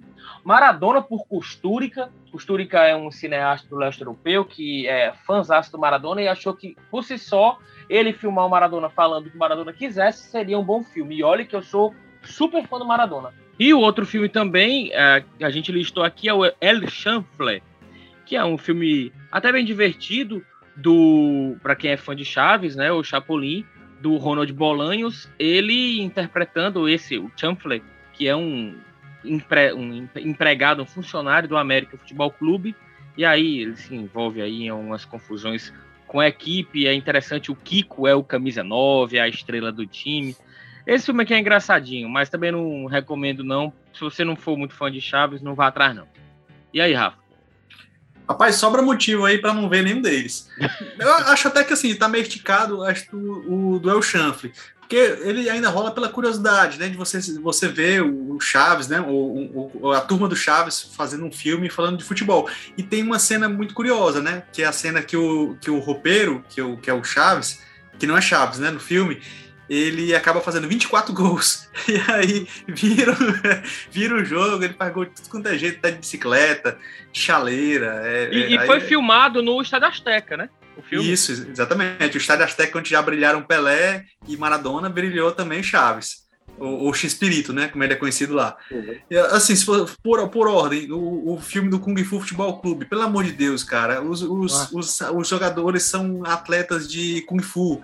Então eles fazem golpe de Kung Fu jogando bola, sabe assim, com cenas completamente inacreditáveis. Sabe? Como, é que eles, como é que eles pensaram que isso seria possível? Então é, realmente não, não assista, não, não mesmo. Eu ainda tenho o DVD, tu acredita? Não só assisti, como ainda tenho o disco ainda dele na minha coleção. É, tu citou também aí o do Costurica, Costurica né? É, faz parte daquele grupo de filmes é, artísticos, filmes europeus que ele é um diretor muito famoso, muito conhecido na Europa. Eu, mas eu não curto esse tipo de documentário que ele produz, não, sabe? Tem gente que vê nisso arte. Eu, eu não consigo. Eu vejo por causa da, da questão da profissão, não vou assistir para poder fazer uma avaliação aqui sobre isso, mas o filme é, é, é, é paia. Aí tu citou também aí. O Pelé, o Nascimento de uma Lenda. O Pelé, o Nascimento de uma no Pelé Nascimento de Lenda confundiram, né? Eles, era um filme sobre o Ronaldinho Gaúcho, não era um filme sobre o Pelé, porque aparece lá na Copa de 58, na concentração, o Pelé dando embaixadinha com laranja, por exemplo, sabe? Com limão é, o Pelé sambando, assim, ele, eu acho que os americanos que fizeram esse filme imaginaram que o Pelé fosse outra coisa, que, que não é. é pois é, Rafa, mas detalhe, no filme do Fuga para a Vitória, que eu também não suporto, o Pelé fica lá usando laranja para fazer embaixadinha também. E também eu acho que ele faz uns passinhos de samba lá, comemorando uns gols. É, deve ser problema de americano, né? Imaginar é. que, que isso aí seja, seja é, habilidade, né? O Pelé era um jogador objetivo, né? Inclusive, numa das, numa das cenas também que é meio esquisita, é, eles, eles tentam reproduzir como se fosse uma Copa, né? Como se fosse a Copa do Mundo. Na semifinal, por exemplo, o Pelé faz um gol de voleio. Ele não teve esse gol de voleio, né? Então, eles inventaram o lance que, que seria para a Copa de 58. Uhum. No filme Asa Branca, é, um, é aquele filme dos anos 80 brasileiro, péssima qualidade, assim, sem, sem recursos, no início de carreira do Edson Celular, então também é outro que não, não vale a pena perder tempo. E qual é o outro o filme? O gol. E o gol. Cara, o gol é uma injustiça aí, colocar o gol na, na categoria dos não, das não ver, sabe? Porque assim, tudo bem, o gol, o gol 1 um é ele no Newcastle. Então, assim, eu acho legal, é um filme mais ou, mais ou menos. Não é um filme nem bom, nem um filme ruim. No 2, ele vai pro Real Madrid. É interessante para você conhecer o contexto, né, de como é que é você ser um jogador galáctico e tal, tá naquela realidade. Então aparecem os galácticos todos fazem uma ponta no filme, aparecem lá. Ele já tem menos cenas de filme, mas menos bem reproduzidas e tal, mas eu ainda diria que dá para colocar na lista, tá? Assim, agora o filme do terceiro, que aí depois é ele indo para a seleção do México e indo para a Copa do Mundo, é muito mal feito, muito muito pai. Já já tava um filme com um roteiro cansado já. Então realmente esse sim, eu acho que merecia estar na lista dos não ver. Até para você não ter a sua imagem afetada sobre o Gol 1 que foi um, um, filme. Talvez você assista o Gol 3 e passa, passa a pensar, poxa, que trilogia paia, mal feita e tal, mas não, a, a, o primeiro filme até que foi interessante. E uma curiosidade em relação ao El Chanfre, que de fato, assim, é, é, é, como se você fosse assistir um Chapolin por duas horas. Uma história que não acaba nunca. Né? É, é, por isso eu acho que ele se torna meio cansativo. Mas que tem aquela cena lá que é interessante, né? Que, que, que mostra lá da, da virada do, do, time a partir do, da entrada do roupeiro como jogador. No, tem, uma, tem uma cena muito, muito famosa do, do, do, Chaves, né? Que é quando eles vão pro cinema. Que aí na dublagem em português, eles dizem assim: ele, o Chaves fala assim: ah, teria sido melhor ir ver o filme do Pelé. Né, o filme do Pelé fazendo referência na dublagem brasileira ao filme né, em que o, o, o Pelé participa do, do Fuga para Vitória, né? Sendo que, na realidade, no original, ele fala teria sido melhor ir ver o filme El Chanfle, então, ele, o, no caso do Chaves, o episódio do Chaves faz uma referência ao filme que eles tinham gravado de futebol. Só que como a gente aqui no Brasil, pouca gente inclusive conhece é o Chanfle, sabe que filme é esse, já que ele não foi distribuído aqui, aí, então eles na dublagem colocaram o Pelé, né, fazendo referência, de fato, a um filme que o Pelé tinha gravado mesmo. Eu tenho tanto o Chanfle 1 quanto o 2. Consegui também com o rapaz que eu vou indicar, que eu vou comentar já já, quando a gente for falar aqui no momento Rogério Gomes. E aí eu consegui os dois DVDs a partir de versões VHS que ele, que ele conseguiu. Aliás, né, essas dublagens ali dos anos 80, até metade dos anos 90, tinham suas peculiaridades, né? Falando dessa, dessa questão aí, eu me lembrei que tem um, um episódio da, da famosíssima animação Caverna do Dragão, né, que cativou a, todos nós aqui no final dos anos 80 e início dos anos 90, e que tem uma referência, eles estão falando é, é, de alguma coisa de esporte tal, antes deles irem parar naquele mundo lá fantástico, em que o Fluminense é citado, né? Ou seja, claramente é, é, no, no original não tinha isso, e eles tentaram fazer uma aproximação aí com o futebol e sabe lá cargas d'água porque não usaram usaram o Fluminense e não usaram o Flamengo, ou enfim. Time de coração de alguém que estava lá dublando e etc. É, o El Chanfre tá no YouTube, tanto um quanto dois, por favor. Olhe, você pode ser muito fã de Chaves, Chapolin. Eu até tolero que você assista o El Chanfre 1, por isso que o Rafa colocou. Curiosidade, saudosismo e etc. Agora o 2 você vai perder completamente o meu respeito. Você nem me conhece, você que está do lado de lá. Mas não faça isso, não. Se fizer, por favor, não, não diga isso em público. Eu não acredito que eu vi esse filme. Pelo amor de Deus, que falta de vergonha na cara. Bom, é isso. A gente vota, não, né? Eu acho que nem merece votar. Acho que melhor, o melhor dessa fase é a gente sequer votar o pessoal do Framboesa de Ouro, né? Ou querem votar? Ei, bora. Se eu fosse votar, eu votaria no Kung Fu Futebol Clube, porque as Como cenas... pior, né? É o pior, é o pior dos piores, talvez o, pior dos piores da, do cinema mundial, não só do cinema esportivo. O Kung Fu Futebol Clube, ele me lembra, sabe o quê? O Bob vai gostar. Eu te dou uma chance, Bob, pra tu, pra tu acertar. Anime. Vamos ver se é o que eu tava pensando. Super campeões. Super campeões. Super campeões. Uhum. Eu acho que ele tem alguma vinculação aí com super campeões. Sabe aquele negócio, a bola vai lá em cima e aí os dois voam e chutam ao mesmo tempo e é como se fosse um Hadouken, sabe? É, é, imagino que é. deva beber um pouquinho disso daí. E eu gosto de campeões, né? É, Oliver Tsubasa, Benji uhum. Wakabayashi, é, Mas tubo. assim, quando se fala em esportes assim, é, essas produções é, asiáticas, elas meio, às vezes elas têm essas loucuras mesmo, né? Elas, e, e, e, e, eu acho que o Kung, Fu, o, o Kung Fusão é ótimo, né? O Kung Fu Futebol Clube, ele bebe mesmo né, nessas animações japonesas. E eu tava lembrando aqui, tem uma, uma, um anime é, é, de boxe chamado Hajime no Ippo, que fala de um, de um, um garoto que né, começa lutando boxe, amador, e vai crescendo até se tornar um boxeador profissional. E tem umas, umas sequências de luta de boxe gravado também que parecem outra coisa, assim, parecem outra, outra, uma arte marcial aí, outra. Porque tem também essas cenas que é, é, é, meio slow motion, meio um movimento de corpo que se fosse uma luta de boxe real não existiria de forma nenhuma. Ó, eu ia voltar no filme do Pelé porque é, é, meu Deus, praticamente quase nada naquele filme condiz com a realidade, né? Mas é, essa nossa imersão aí pelo Kung Fu Futebol Clube me fez mudar o meu voto e eu vou votar no Kung Fu Futebol Clube também, como pior dos piores. Olha, Deus me perdoe. Perdona-me, Deus mas o Maradona não dá. Não dá. Sabe, eu acho um desserviço. O Maradona teve um período que ele fez algumas coisas que ele, sabe, assim, ah, porque ele, ele acha que ele gosta pessoalmente do cara enquanto figura, ou porque ele se identifica com as ideias do cara, vai dar uma boa ele se associar àquilo. E, e o Maradona por Costúrica, para mim, não, não, não é de fato um bom filme. Eu tenho, entendeu? tem outras produções vinculadas ao Maradona que são bem melhores. Então eu fico aí com esse aí como recomendação de que não veja, certo?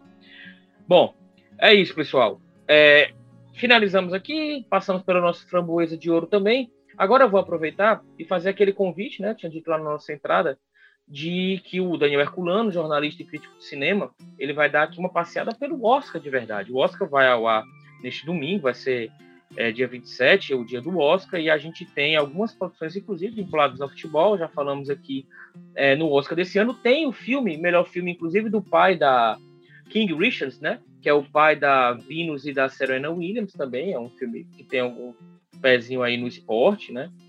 É a maneira como ele forjou as meninas nesse mundo tão competitivo. E o Daniel vem agora para falar um pouco sobre os diferenciais, sobre realmente dar uma geral, uma passeada sobre o que a gente pode esperar desse Oscar de 2022. O que vai deixar para a posteridade a edição 2022 do Oscar. Herculano, obrigado pela participação. Parabéns pelo projeto, pelo Clube Cinema, também pelo Clube Box e pelos seus projetos na Abracine, na Acessine, você que é crítico nacional. É, valeu aí e toca o pau. Vai, Herculano. E aí, pessoal do Gol de Cobertura, aqui é Daniel Herculano. Eu sou membro da Federação Internacional de Críticos de Cinema, da FIPRESS, membro da Abracine, né, que é a Associação Brasileira de Críticos de Cinema, e um dos fundadores aqui da Associação Cearense de Críticos de Cinema. Bem, Sobre o Oscar é, 2022, a gente pode traçar alguns, é, alguns panoramas, assim, algumas questões importantes a serem levantadas, né? Primeiro que a gente tem uma mulher como favorita ao prêmio de direção, isso é super importante num prêmio que já tem mais de 90 anos, de ser possivelmente apenas a terceira mulher a ganhar o prêmio, né? Enfim, é, mas que a gente sabe que ano passado também ganhou uma mulher, né? A Chloe Zhao pelo Nomadland, então a gente pode ter uma segunda mulher aí é, de forma forma subsequente, né, ganhar o prêmio de melhor direção. Isso já muda um pouco o olhar da, da academia para, para o cinema, para os seus indicados. A gente percebe uma maior diversidade e até de nomeações, né? É, e esse ano, além disso, além da gente ver uma mulher novamente no, como grande favorita, né? É, ela pode também levar como melhor filme, mas o melhor filme ele está sendo disputado entre duas gigantes do streaming, né? A gente tem o, o Coda, que é o, o filme sobre uma família de surdo-mudos que tem uma filha que não é surda-muda e começa a, a enveredar pela música uh, e começa a, a, a, pensar se realmente ela vai ter a vida inteira atrelada à sua família, ou se ela pode, é, digamos assim, caminhar com as próprias pernas. É, esse filme está lutando pelo Oscar de melhor filme junto com o Ataque dos Cães, né, que é da Jane Campion, a diretora favorita. E um dos dois deve levar o Oscar de melhor filme, né? É, um é da Amazon Prime, né? O Coda é da Amazon Prime e o, o filme o Coda se chama-se no Brasil de No Ritmo do Coração, né? Foi produzido pela Apple TV nos Estados Unidos, mas ela é distribuída na Amazon Prime em todo mundo. Tá? E enfrenta o Ataque dos Cães da Jane Campion, que é um filme da Netflix, né? um filme produzido pela Netflix e distribuído pela Netflix. Então, é, pela primeira vez a gente tem um favoritismo amplo aí para serviços de streaming contra os gigantes, né? Contra os estúdios Paramount, Fox, é, contra o Warner, que, chega com Duna e com King Richard, uh, enfim. Mas a gente percebe que esse ano a gente tem esse favoritismo para uma diretora, que é muito bom, e o filme realmente é o, é o, melhor filme do ano, a melhor direção do ano, que é o Ataque dos Cães, com a Jane, Jane Campion. É, mas a gente tem esse embate aí de melhor filme, né? De ir para No Ritmo do Coração, da Apple TV, né? Com a distribuição da Amazon Prime, ou Ataque dos Cães da Netflix, né? Isso é bem interessante a gente notar essa mudança é, de como a academia vem, vem se diversificando e deixando as amarras tradicionais de lado, né? A gente pode lembrar, obviamente, também de uma indicação desse ano, a gente pode lembrar do Parasita, que há dois anos atrás ganhou o melhor filme, melhor filme estrangeiro, né? E é realmente foi um grande filme do ano. E foi uma grande surpresa, né? Destronar um filme, digamos assim, mais tradicional como 1917, filme de guerra. E, e, e é um filme coreano, né? Um filme coreano ganhou o Oscar de melhor filme. Isso foi formidável. E esse ano a gente, a gente repete, digamos assim, a, a, o toque internacional nos melhores filmes também, porque a gente tem um filme japonês chamado Drive My, My Car, que está indicado a quatro é, prêmios: né? melhor filme internacional, que é o filme estrangeiro, melhor filme, melhor roteiro adaptado. Então isso demonstra, demonstra que, digamos assim, o radar para com os indicados é muito maior do que o tradicional americano, né? Uh, a gente pode também colocar aí que esse ano a gente tem uh, um ator negro como favorito de melhor, de melhor atuação, né? Que é o Will Smith, que é um grande astro hollywoodiano e que esse ano atua para um filme de esporte, né? Já que a gente está falando aqui no Gol de, Gol de Cobertura, é, atua num filme, digamos, de esporte, né? Com teor de esporte que é o King Richard, Criando Campeãs, que a história fala conta a história do, do pai das irmãs é, Williams, né, que, que, as criou, digamos assim, de forma meio inusitada no meio do tênis, mas da forma dele, mas que deu certo, né? E, e para finalizar minha participação, acho que é isso, né? A gente tem aí uma, uma um favoritismo da Jane Campion, que em 1994 concorreu ao Oscar de melhor diretora e melhor filme com piano e acabou levando para casa o melhor roteiro naquele, naquele momento, né? Aí volta ao Oscar anos depois para possivelmente ganhar a melhor direção por Ataque dos Cães, que é um formidável. Temos aí os streams concorrendo, né, pela estatueta, né? Se se vai dar uh, no ritmo do coração ou se vai dar no Ataque dos Cães. E a gente tem é, também essa questão uh, multi, digamos assim, multiétnica e racial, uh, de, o Japão sendo indicado a melhor filme também, né, assim como Parasita com Coreia do Sul veio indicado alguns anos atrás. Além desse toquezinho aí de esporte que a gente finaliza esse, esse panorama do Oscar 2022 com o Will Smith sendo o favorito a levar o melhor ator por King Richard. É isso aí, eu sou Daniel Herculano, muito obrigado e quem sabe a gente volta aí numa outra oportunidade aqui no Gol de Cobertura. Valeu! Bom, tá aí a participação do Herculano, mais uma vez, obrigado, Herculano, pela atenção. Até a próxima, a gente volta aí para debater é, futebol nas telonas. Acho que a gente pode fazer um esse Laza Branca. Ele me deu umas ideias para a gente fazer, Rafa, também alguns sobre filmes de futebol mesmo brasileiros, sabe? Acho que a gente pode voltar a esse tema e aí a gente pega tudo mesmo, documentários, é, mini, mini é, curtas, animações. A gente podia também fazer uma boa de uma passeada pelo, pelo futebol nas telonas e enfim. Bom, é isso. A nossa parte principal, a nossa grande brincadeira, o metaverso do gol de cobertura para o Oscar 2022 fica por aqui. A gente segue com o programa. Vamos agora para as nossas dicas, para o nosso momento Rogério Gomes. E como o Rafa antecipou, o caos, o momento Rogério Gomes, em que a gente conta todas as peripécias que já nos metemos nesse mundo do jornalismo, nesse mundo do consumo de cultura pop, é, fica aí com o Rafael Luiz. Chama a vinheta, na volta o Rafa. Fala, doutor. Como eu já adiantei aqui na, na nossa conversa, é, eu tenho uma, uma, coleção de DVDs de futebol, de esportes. Na realidade, eu parei de comprar em 2014, né? Mais ou menos por ali, porque quando foi quando novas produções passaram a ser lançadas só em streaming, e aí ficou muito raro você encontrar DVDs com, com novas produções.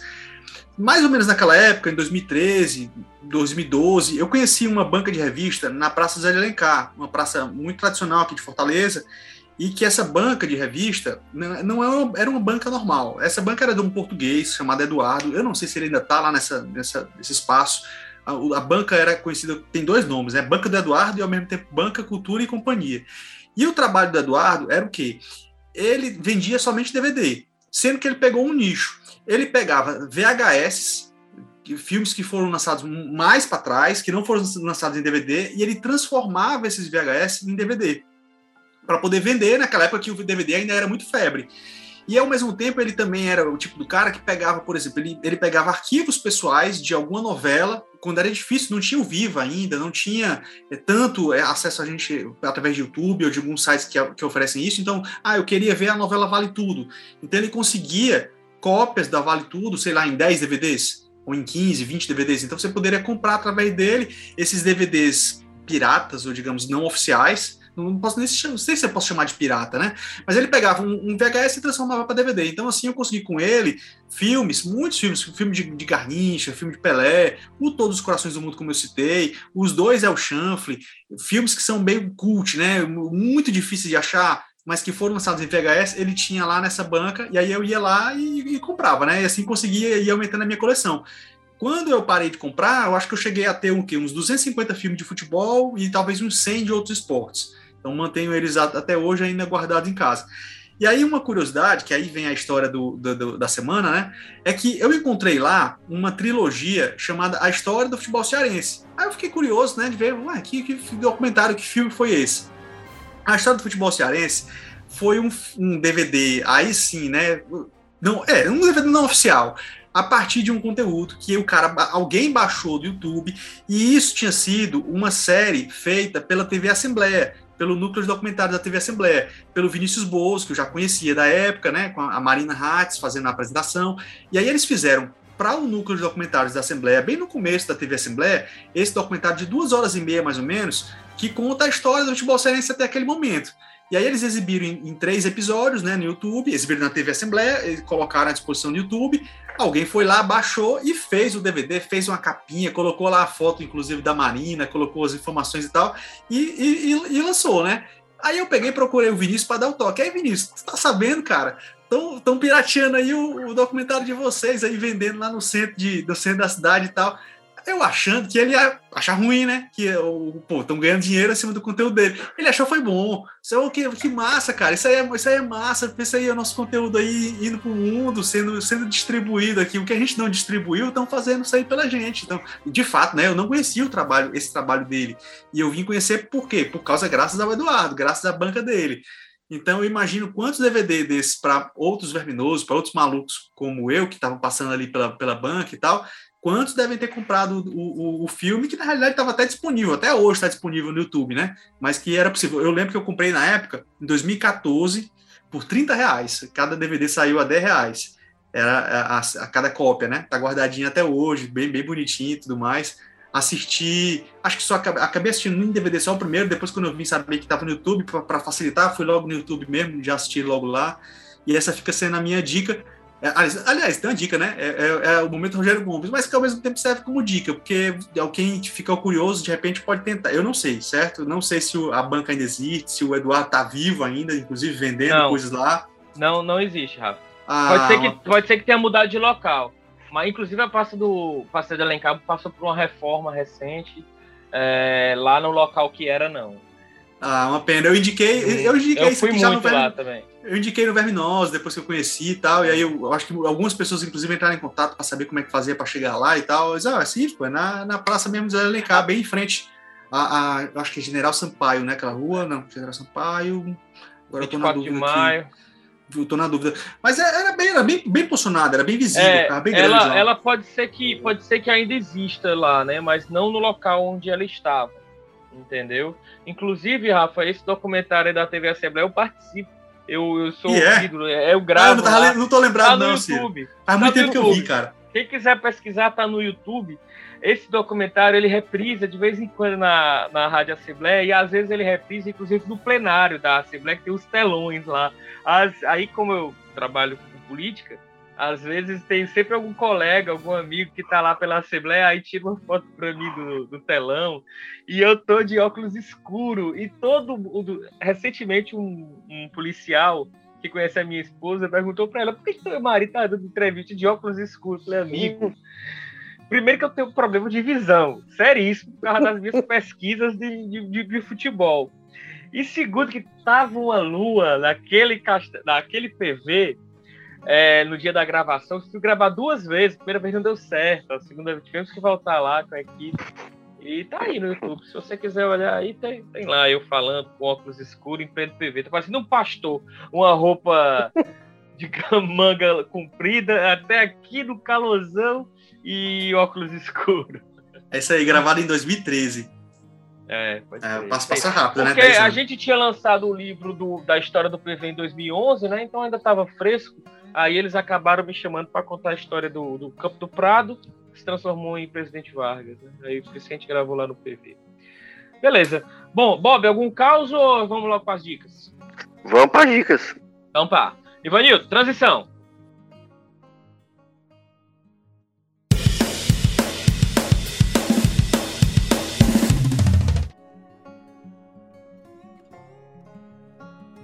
Tá, a gente volta agora com as nossas dicas, eu já vou logo iniciando aqui.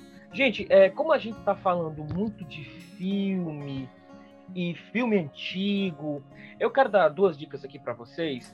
Que uma eu já passei anteriormente, que é sobre o Cine Belas Artes, é o Petra Belas Artes, que é um serviço de streaming do Cinema Petra Belas Artes de São Paulo, e eles têm lá um serviço que você assina e tem acesso a filmes sobretudo filmes de arte, certo? Então fica aí, você pesquisa, eu reforço essa minha dica. E também nessa mesma linha tem a, digamos assim, o Netflix dos clássicos, que é o Oldflix. Então, se você gosta de filmes clássicos e séries, séries clássicas, é, você pode também acessar o catálogo do Oldflix, OLD Flix, F-L-I-X, e aí lá tem os planos e tal, tem aquele período de degustação, também no, no, no Belas Artes também tem, e você consegue, a partir daí, é, ver vários filmes que, assim, são, é, para mim, a minha praia é filme antigo mesmo, um pouco de ficção científica, é, e aí eu, eu sugiro isso aí para vocês, certo? Então, o Cine Belas Artes e o Oldflix. Eu vou fazer o seguinte, eu vou. Já que hoje a gente tá falando de cinema, né? Esportes e cinema, a gente falou bastante de esporte e cinema já até agora.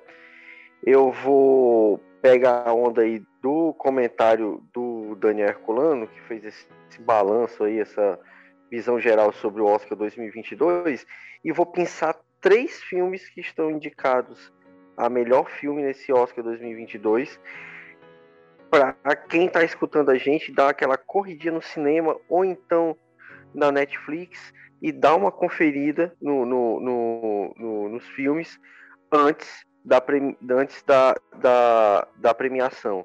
E outra, se você vai, vai ouvir depois que o Oscar passou, não tem problema, porque os filmes são muito bons e merecem ser assistidos a qualquer hora, a qualquer momento se não me engano, são nove filmes, estão indicados aí, oito, nove filmes. A, a, lista de Oscar, do Oscar de melhor filme parece a nossa, né? Tem filme a roda aí para escolher. Eu vou, eu vou indicar para quem está nos escutando Drive My Car, que é um filme japonês, né? É, inclusive, Drive My Car é o nome americano do, do, do filme, nome em inglês do filme, né? É, é, é uma grande surpresa lá do Japão, né?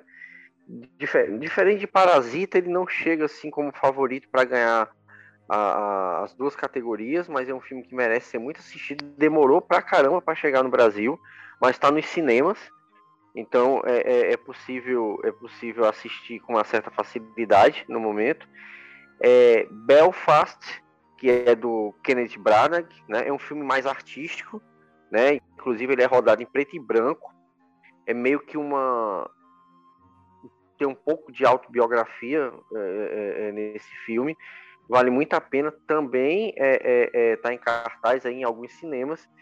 E o Não Olhe para Cima, que foi citado aqui já a, aqui nesse programa, né? que é uma verdadeira sátira a, a, ao negacionismo que a gente tem acompanhado aí constantemente há alguns anos, e nessa pandemia então nem se fala, então, vale a pena demais. É uma outra forma de, de fazer cinema. É, tem uma edição completamente diferente, né? É, é, inclusive bastante irônica, né? Para fazer juiz à sátira que ele é. E tá na Netflix. Então, tá mais acessível ainda, porque você pode ver em, em casa, né? no conforto do celular, sem precisar sair para ir enfrentar uma fila de cinema. É, vou, a gente já deu dica pra caramba hoje, né? Eu até não tava nem imaginando que a gente ia ter um momento da nossa dica cultural, porque dica cultural foi o programa inteiro, do início ao fim. É, então vou aproveitar aqui o momento para poder fazer vender meu peixe, né? Porque a gente tá falando de filme, eu já fiz um filme, né? Posso dizer. Isso, posso, colo posso colocar isso aí no, no LinkedIn, no currículo, né? Que é o Aqui é Flamengo, que foi um filme que eu. É um documentário, curta-metragem que eu produzi é, pelo, pelo Verminoso junto com a, com a Larissa, lá, minha esposa, com o Vinícius Bosco, inclusive, que eu citei aqui, que faz a, a edição, a montagem, assinou também o roteiro comigo. E aí o filme conta a história de um distrito aqui do Ceará, né, em Saboeiro, que se chama Flamengo, em homenagem ao Flamengo, foi recebeu esse nome nos anos 30, e lá quem nasce em Flamengo é flamenguense. Então a gente foi mostrar como é que os flamenguenses, que em sua maioria são flamenguistas, viveram a final da Libertadores 2019, né? Um lugar mais é, é, é, inesperado onde, onde se uma equipe de jornalistas, uma equipe de filmagem poderia acompanhar a final da Libertadores. O normal seria acompanhar em Lima, acompanhar no Rio de Janeiro. O Verminosos acabou indo acompanhar em Flamengo, né? Como é que o Flamengo foi campeão. É legal, assim, eu faço questão de, de ressaltar, não como uma espécie de justificativo e tal, que ele foi um filme de baixo orçamento, baixíssimo orçamento, é, feito na, numa, num, em condições é, bem peculiares, como por exemplo captação de áudio feita com celular, câmera semi-profissional, uma única câmera, uma outra câmera com uma, uma, GoPro, uma GoProzinha pequena, e, e, todo um contexto de não ter carro, enfim, foi todo um, engraçado a, a, forma como ele foi feito, né? Eu fiz nas minhas férias a Janadeiro, Coincidiu de as férias caírem naquele, naquele dia, naquele mês do jogo, né? E aí, não, vamos aproveitar a oportunidade para a gente ir a Flamengo, já que eu tô de férias. E aí dei uma parada no Verminoso, que é o meu trabalho paralelo, para poder fa tentar fazer a, a, produção, fazer a execução, né, seria a captação, e depois fazer um, uma, um roteiro a partir daquele material captado para a gente poder conseguir colocar no ar. E aí a gente, inclusive, já colocou o trailer no ar um mês depois, quando ah, houve a final do Mundial. Que aí a nossa ideia era, não, não vamos soltar o trailer antes da final do Mundial, por quê? Porque a gente pode é, entregar a pauta para algum veículo que de repente possa ir a Flamengo no dia da final do Mundial. E aí acabar fazendo uma reportagem furar o que seria um filme que estaria sendo produzido, né? Então a gente deixou, pra, espertamente deixou para soltar só no dia da final do Mundial, para que não tivesse a, a condição de ter um outro grande jogo que alguém pudesse ir lá. Como, de toda forma, o time acabou perdendo o Mundial, o filme acabou se concentrando só na Libertadores mesmo, né? Só, mas aí naquele dia, inclusive, da final do Mundial, a gente já levou um primeiro corte, ou seja, em um mês a gente já tinha o filme quase todo pronto. E aí a gente pegou e foi lá para Flamengo de novo, né, no dia da final do Mundial, para poder fazer uma exibição do filme. Então a gente pegou, colocou um ônibus, pegou um ônibus que tinha lá, colocamos um lençol, pregamos um lençol todinho, fizemos uma tela de cinema. E aí, após o jogo da final do Mundial, a gente exibiu para eles o primeiro corte do filme né? E aí, para quê? Qual era a nossa estratégia? A gente queria filmar eles vendo o filme, para que aí a gente pegasse essa cena de, do, da, do Distrito de Flamengo vendo o filme deles para colocar no, no, final do filme valendo. Então, quando a gente fez o filme com corte final, quando sobe os caracteres, né? Quem, quem pôde assistir, aparece eles lá assistindo o filme deles próprios, né? Aí eles comentam, inclusive em cena que a gente não acabou não utilizando no filme, que era a primeira vez que eles estavam vendo um filme que não fosse na televisão, porque lá não tem, né? Não tem espaço cultural em Flamengo. E aí era um filme sobre eles próprios, né? Contando a história de vida deles. Então aí foi, foi bem interessante, mas a gente acabou não utilizando esse, essa, esse, esse, essa captação que um dos rapazes lá comenta isso, né? Então a gente, enfim, a gente conseguiu em um mês é, realizar o filme todo e tal, e, e aí depois só acrescentou essa cena final e aí acabou lançando no ano seguinte, né? Já quando alguns, alguns meses depois, quando ele já estava finalizado e tal. Onde é que é possível assistir? Assim, eu falei desse contexto todo, né, como estava explicando, não é para poder me explicar por que esse filme não foi perfeito, porque ele foi feito dessa forma, não, eu acho que é para ressaltar, né, que, a, que, muitas vezes a gente deixa de fazer as coisas porque a gente fica esperando a melhor condição, ah, vamos ter a melhor condição, a condição ideal para poder fazer algo. Não, a gente foi lá e meteu as caras a fazer mesmo com o celular, a fazer com a câmera sendo profissional, a fazer nas férias de trabalho e tal, e acabou rendendo um filme que ele é, do Cine Ceará, né? Ele esteve em, em, outros, pelo menos uns outros seis ou sete festivais de cinema pelo mundo, ganhou o prêmio Gandhi de comunicação na categoria internet. Então, assim, acabou rendendo algumas coisas boas para a gente ele, e ele entrou em dois streams, né? Hoje, infelizmente, não tem como é, é, possível assistir porque ele ficou somente dois, três meses no da Zone e aí depois o Prime Video disponibilizou só para o público dos Estados Unidos e do Reino Unido. Então não colocou para o público brasileiro. Então a gente está esperando um momento que já já vai acontecer, que aí a gente vai lançar, aí eu vou dar um, vou vender aqui um, um adiantar uma informação, a gente vai lançar o filme em DVD e aí vai, vai disponibilizar que as pessoas podem finalmente conseguir ter o, ele em mídia física, né, para poder assistir e tal.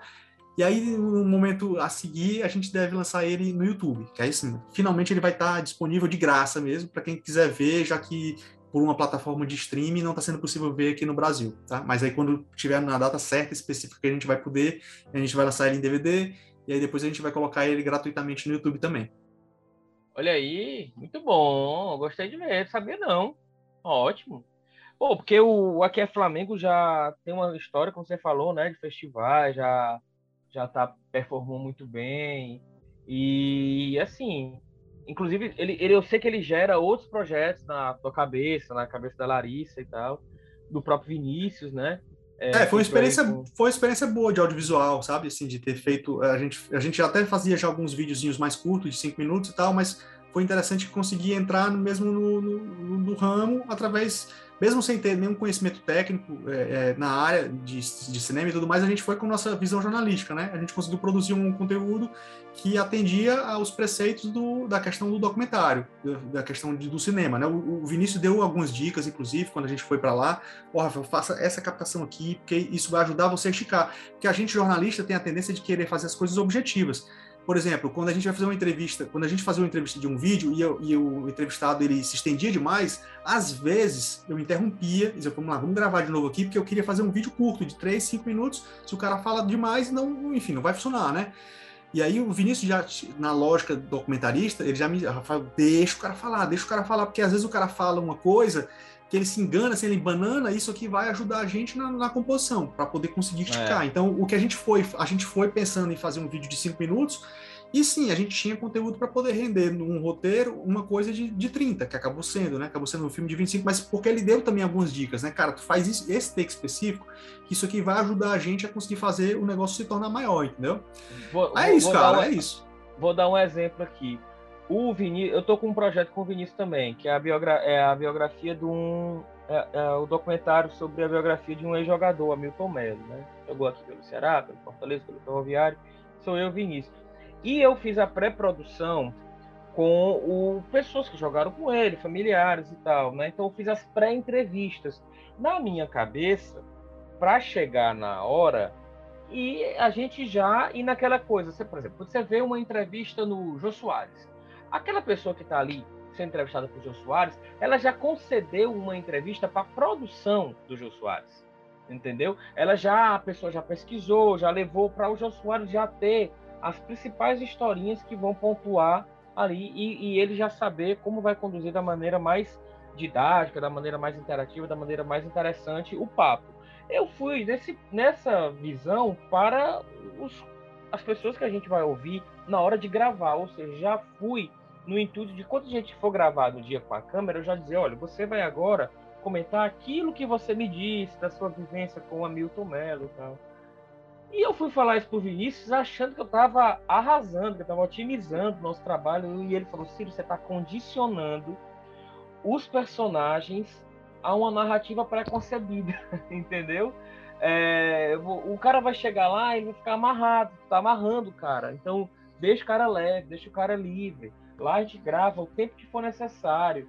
E é justamente isso, a visão de um cara que tem o cinema como realmente o métier e a nossa visão jornalística de querer amarrar, de querer já trazer tudo, colocar tudo dentro da caixinha e já deixar tudo muito costurado. E aí o Vinícius também me deu essa aulinha aí de, sei lá, concepção mesmo. É, tem um detalhe só, só para ressaltar, mas se nada disso tivesse acontecido, mas tivesse acontecido o que rendeu, que foi, digamos, depois uma entrevista para o Esporte Espetacular, divulgando o filme, como eles fizeram, né, com, com o Marcos Uchoa vindo e tal, só aquilo ali também já seria o suficiente, né? Porque para o Verminoso foi uma, foi um, acabou sendo uma peça de marketing perfeita, porque acabou dando espaço para gente de divulgação no esporte espetacular, num horário muito nobre e com reportagem longa, né, com entrevista com a gente e tal. Então, assim, essa repercussão também ela aconteceu porque era filme. Se a gente tivesse ido a Flamengo fazer só uma reportagem de texto, com fotografia, nunca que o, o Esporte Espetacular ele poderia até fazer a matéria de Flamengo, como ele fez. Só que ele não daria, não citaria, ah, a gente está fazendo aqui porque foi feito um filme, ah, a gente foi, a gente está fazendo aqui essa reportagem porque um sitezinho lá do Ceará fez essa reportagem de texto. Eles não iam fazer isso, entendeu? Eles fizeram porque era um filme, um produto cultural, e aí, digamos, tem aquela história da, de, da, da concessão, né? Ah, vamos fazer. Essa aqui tem uma concessão para você ser citado, digamos, né? Mas um outro site não seria citado nunca se fosse uma reportagem só de texto. Então, só nisso aí já valeu, né? Pra, pra, pra gente que produz conteúdo. E só para amarrar, amarrar a, a população de Flamengo, que é esse distrito do município de, de Saboeiro, né? É, a história foi tão cativante que um benefício que eles ganharam foi a construção de um campo de futebol lá para a população que, para quem não nos escuta aqui do estado do Ceará, é, eles são popularmente conhecidos como areninhas. Então, a, a areninha de Flamengo foi construída. Ele é um campo de futebol de dimensões assim que você joga 11 contra 11, não é um campo padrão FIFA no tamanho da dimensão, mas ele tem grama society, tem vestiários, tem toda a iluminação, tem toda a urbanização. E, e aí, assim, isso foi tudo graças ao documentário, que é acabou sensibilizando o governo do estado, que tocou lá, a obra foi entregue em fevereiro último, e está aí para ser inaugurada é, em breve lá para os moradores do Flamengo. Falta questão de passar a documentação para a prefeitura e tal, coisa bem mais rápida para sair do papel agora. Ok, pronto, isto posto, É, dicas já devidamente entregues, causos já devidamente contados. Olha, vejam bem, nós três, três dos cinco, estamos aqui com 60% do nosso potencial e ainda assim entregamos o programa mais longo da história do Gol de Cobertura, os 21 episódios do Gol de Cobertura. Espero que tenha sido bom Logo pra vocês. É, logo como a festa do Oscar, né? É, Terminando. digamos, ao tempo de uma longa-metragem, né?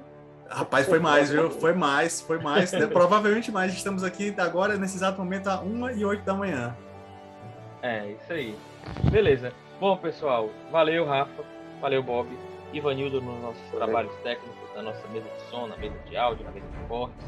Valeu você que está conosco aí no Gol de Cobertura. Obrigado pelo apoio, obrigado pelo carinho, obrigado por nos tolerar, como diria o pessoal do xadrez verbal. A gente volta na próxima semana. O conteúdo da próxima semana já está gravado. É muito interessante. Não vou antecipar aqui para vocês o que é, mas estejam conosco. Até a próxima. Tchau.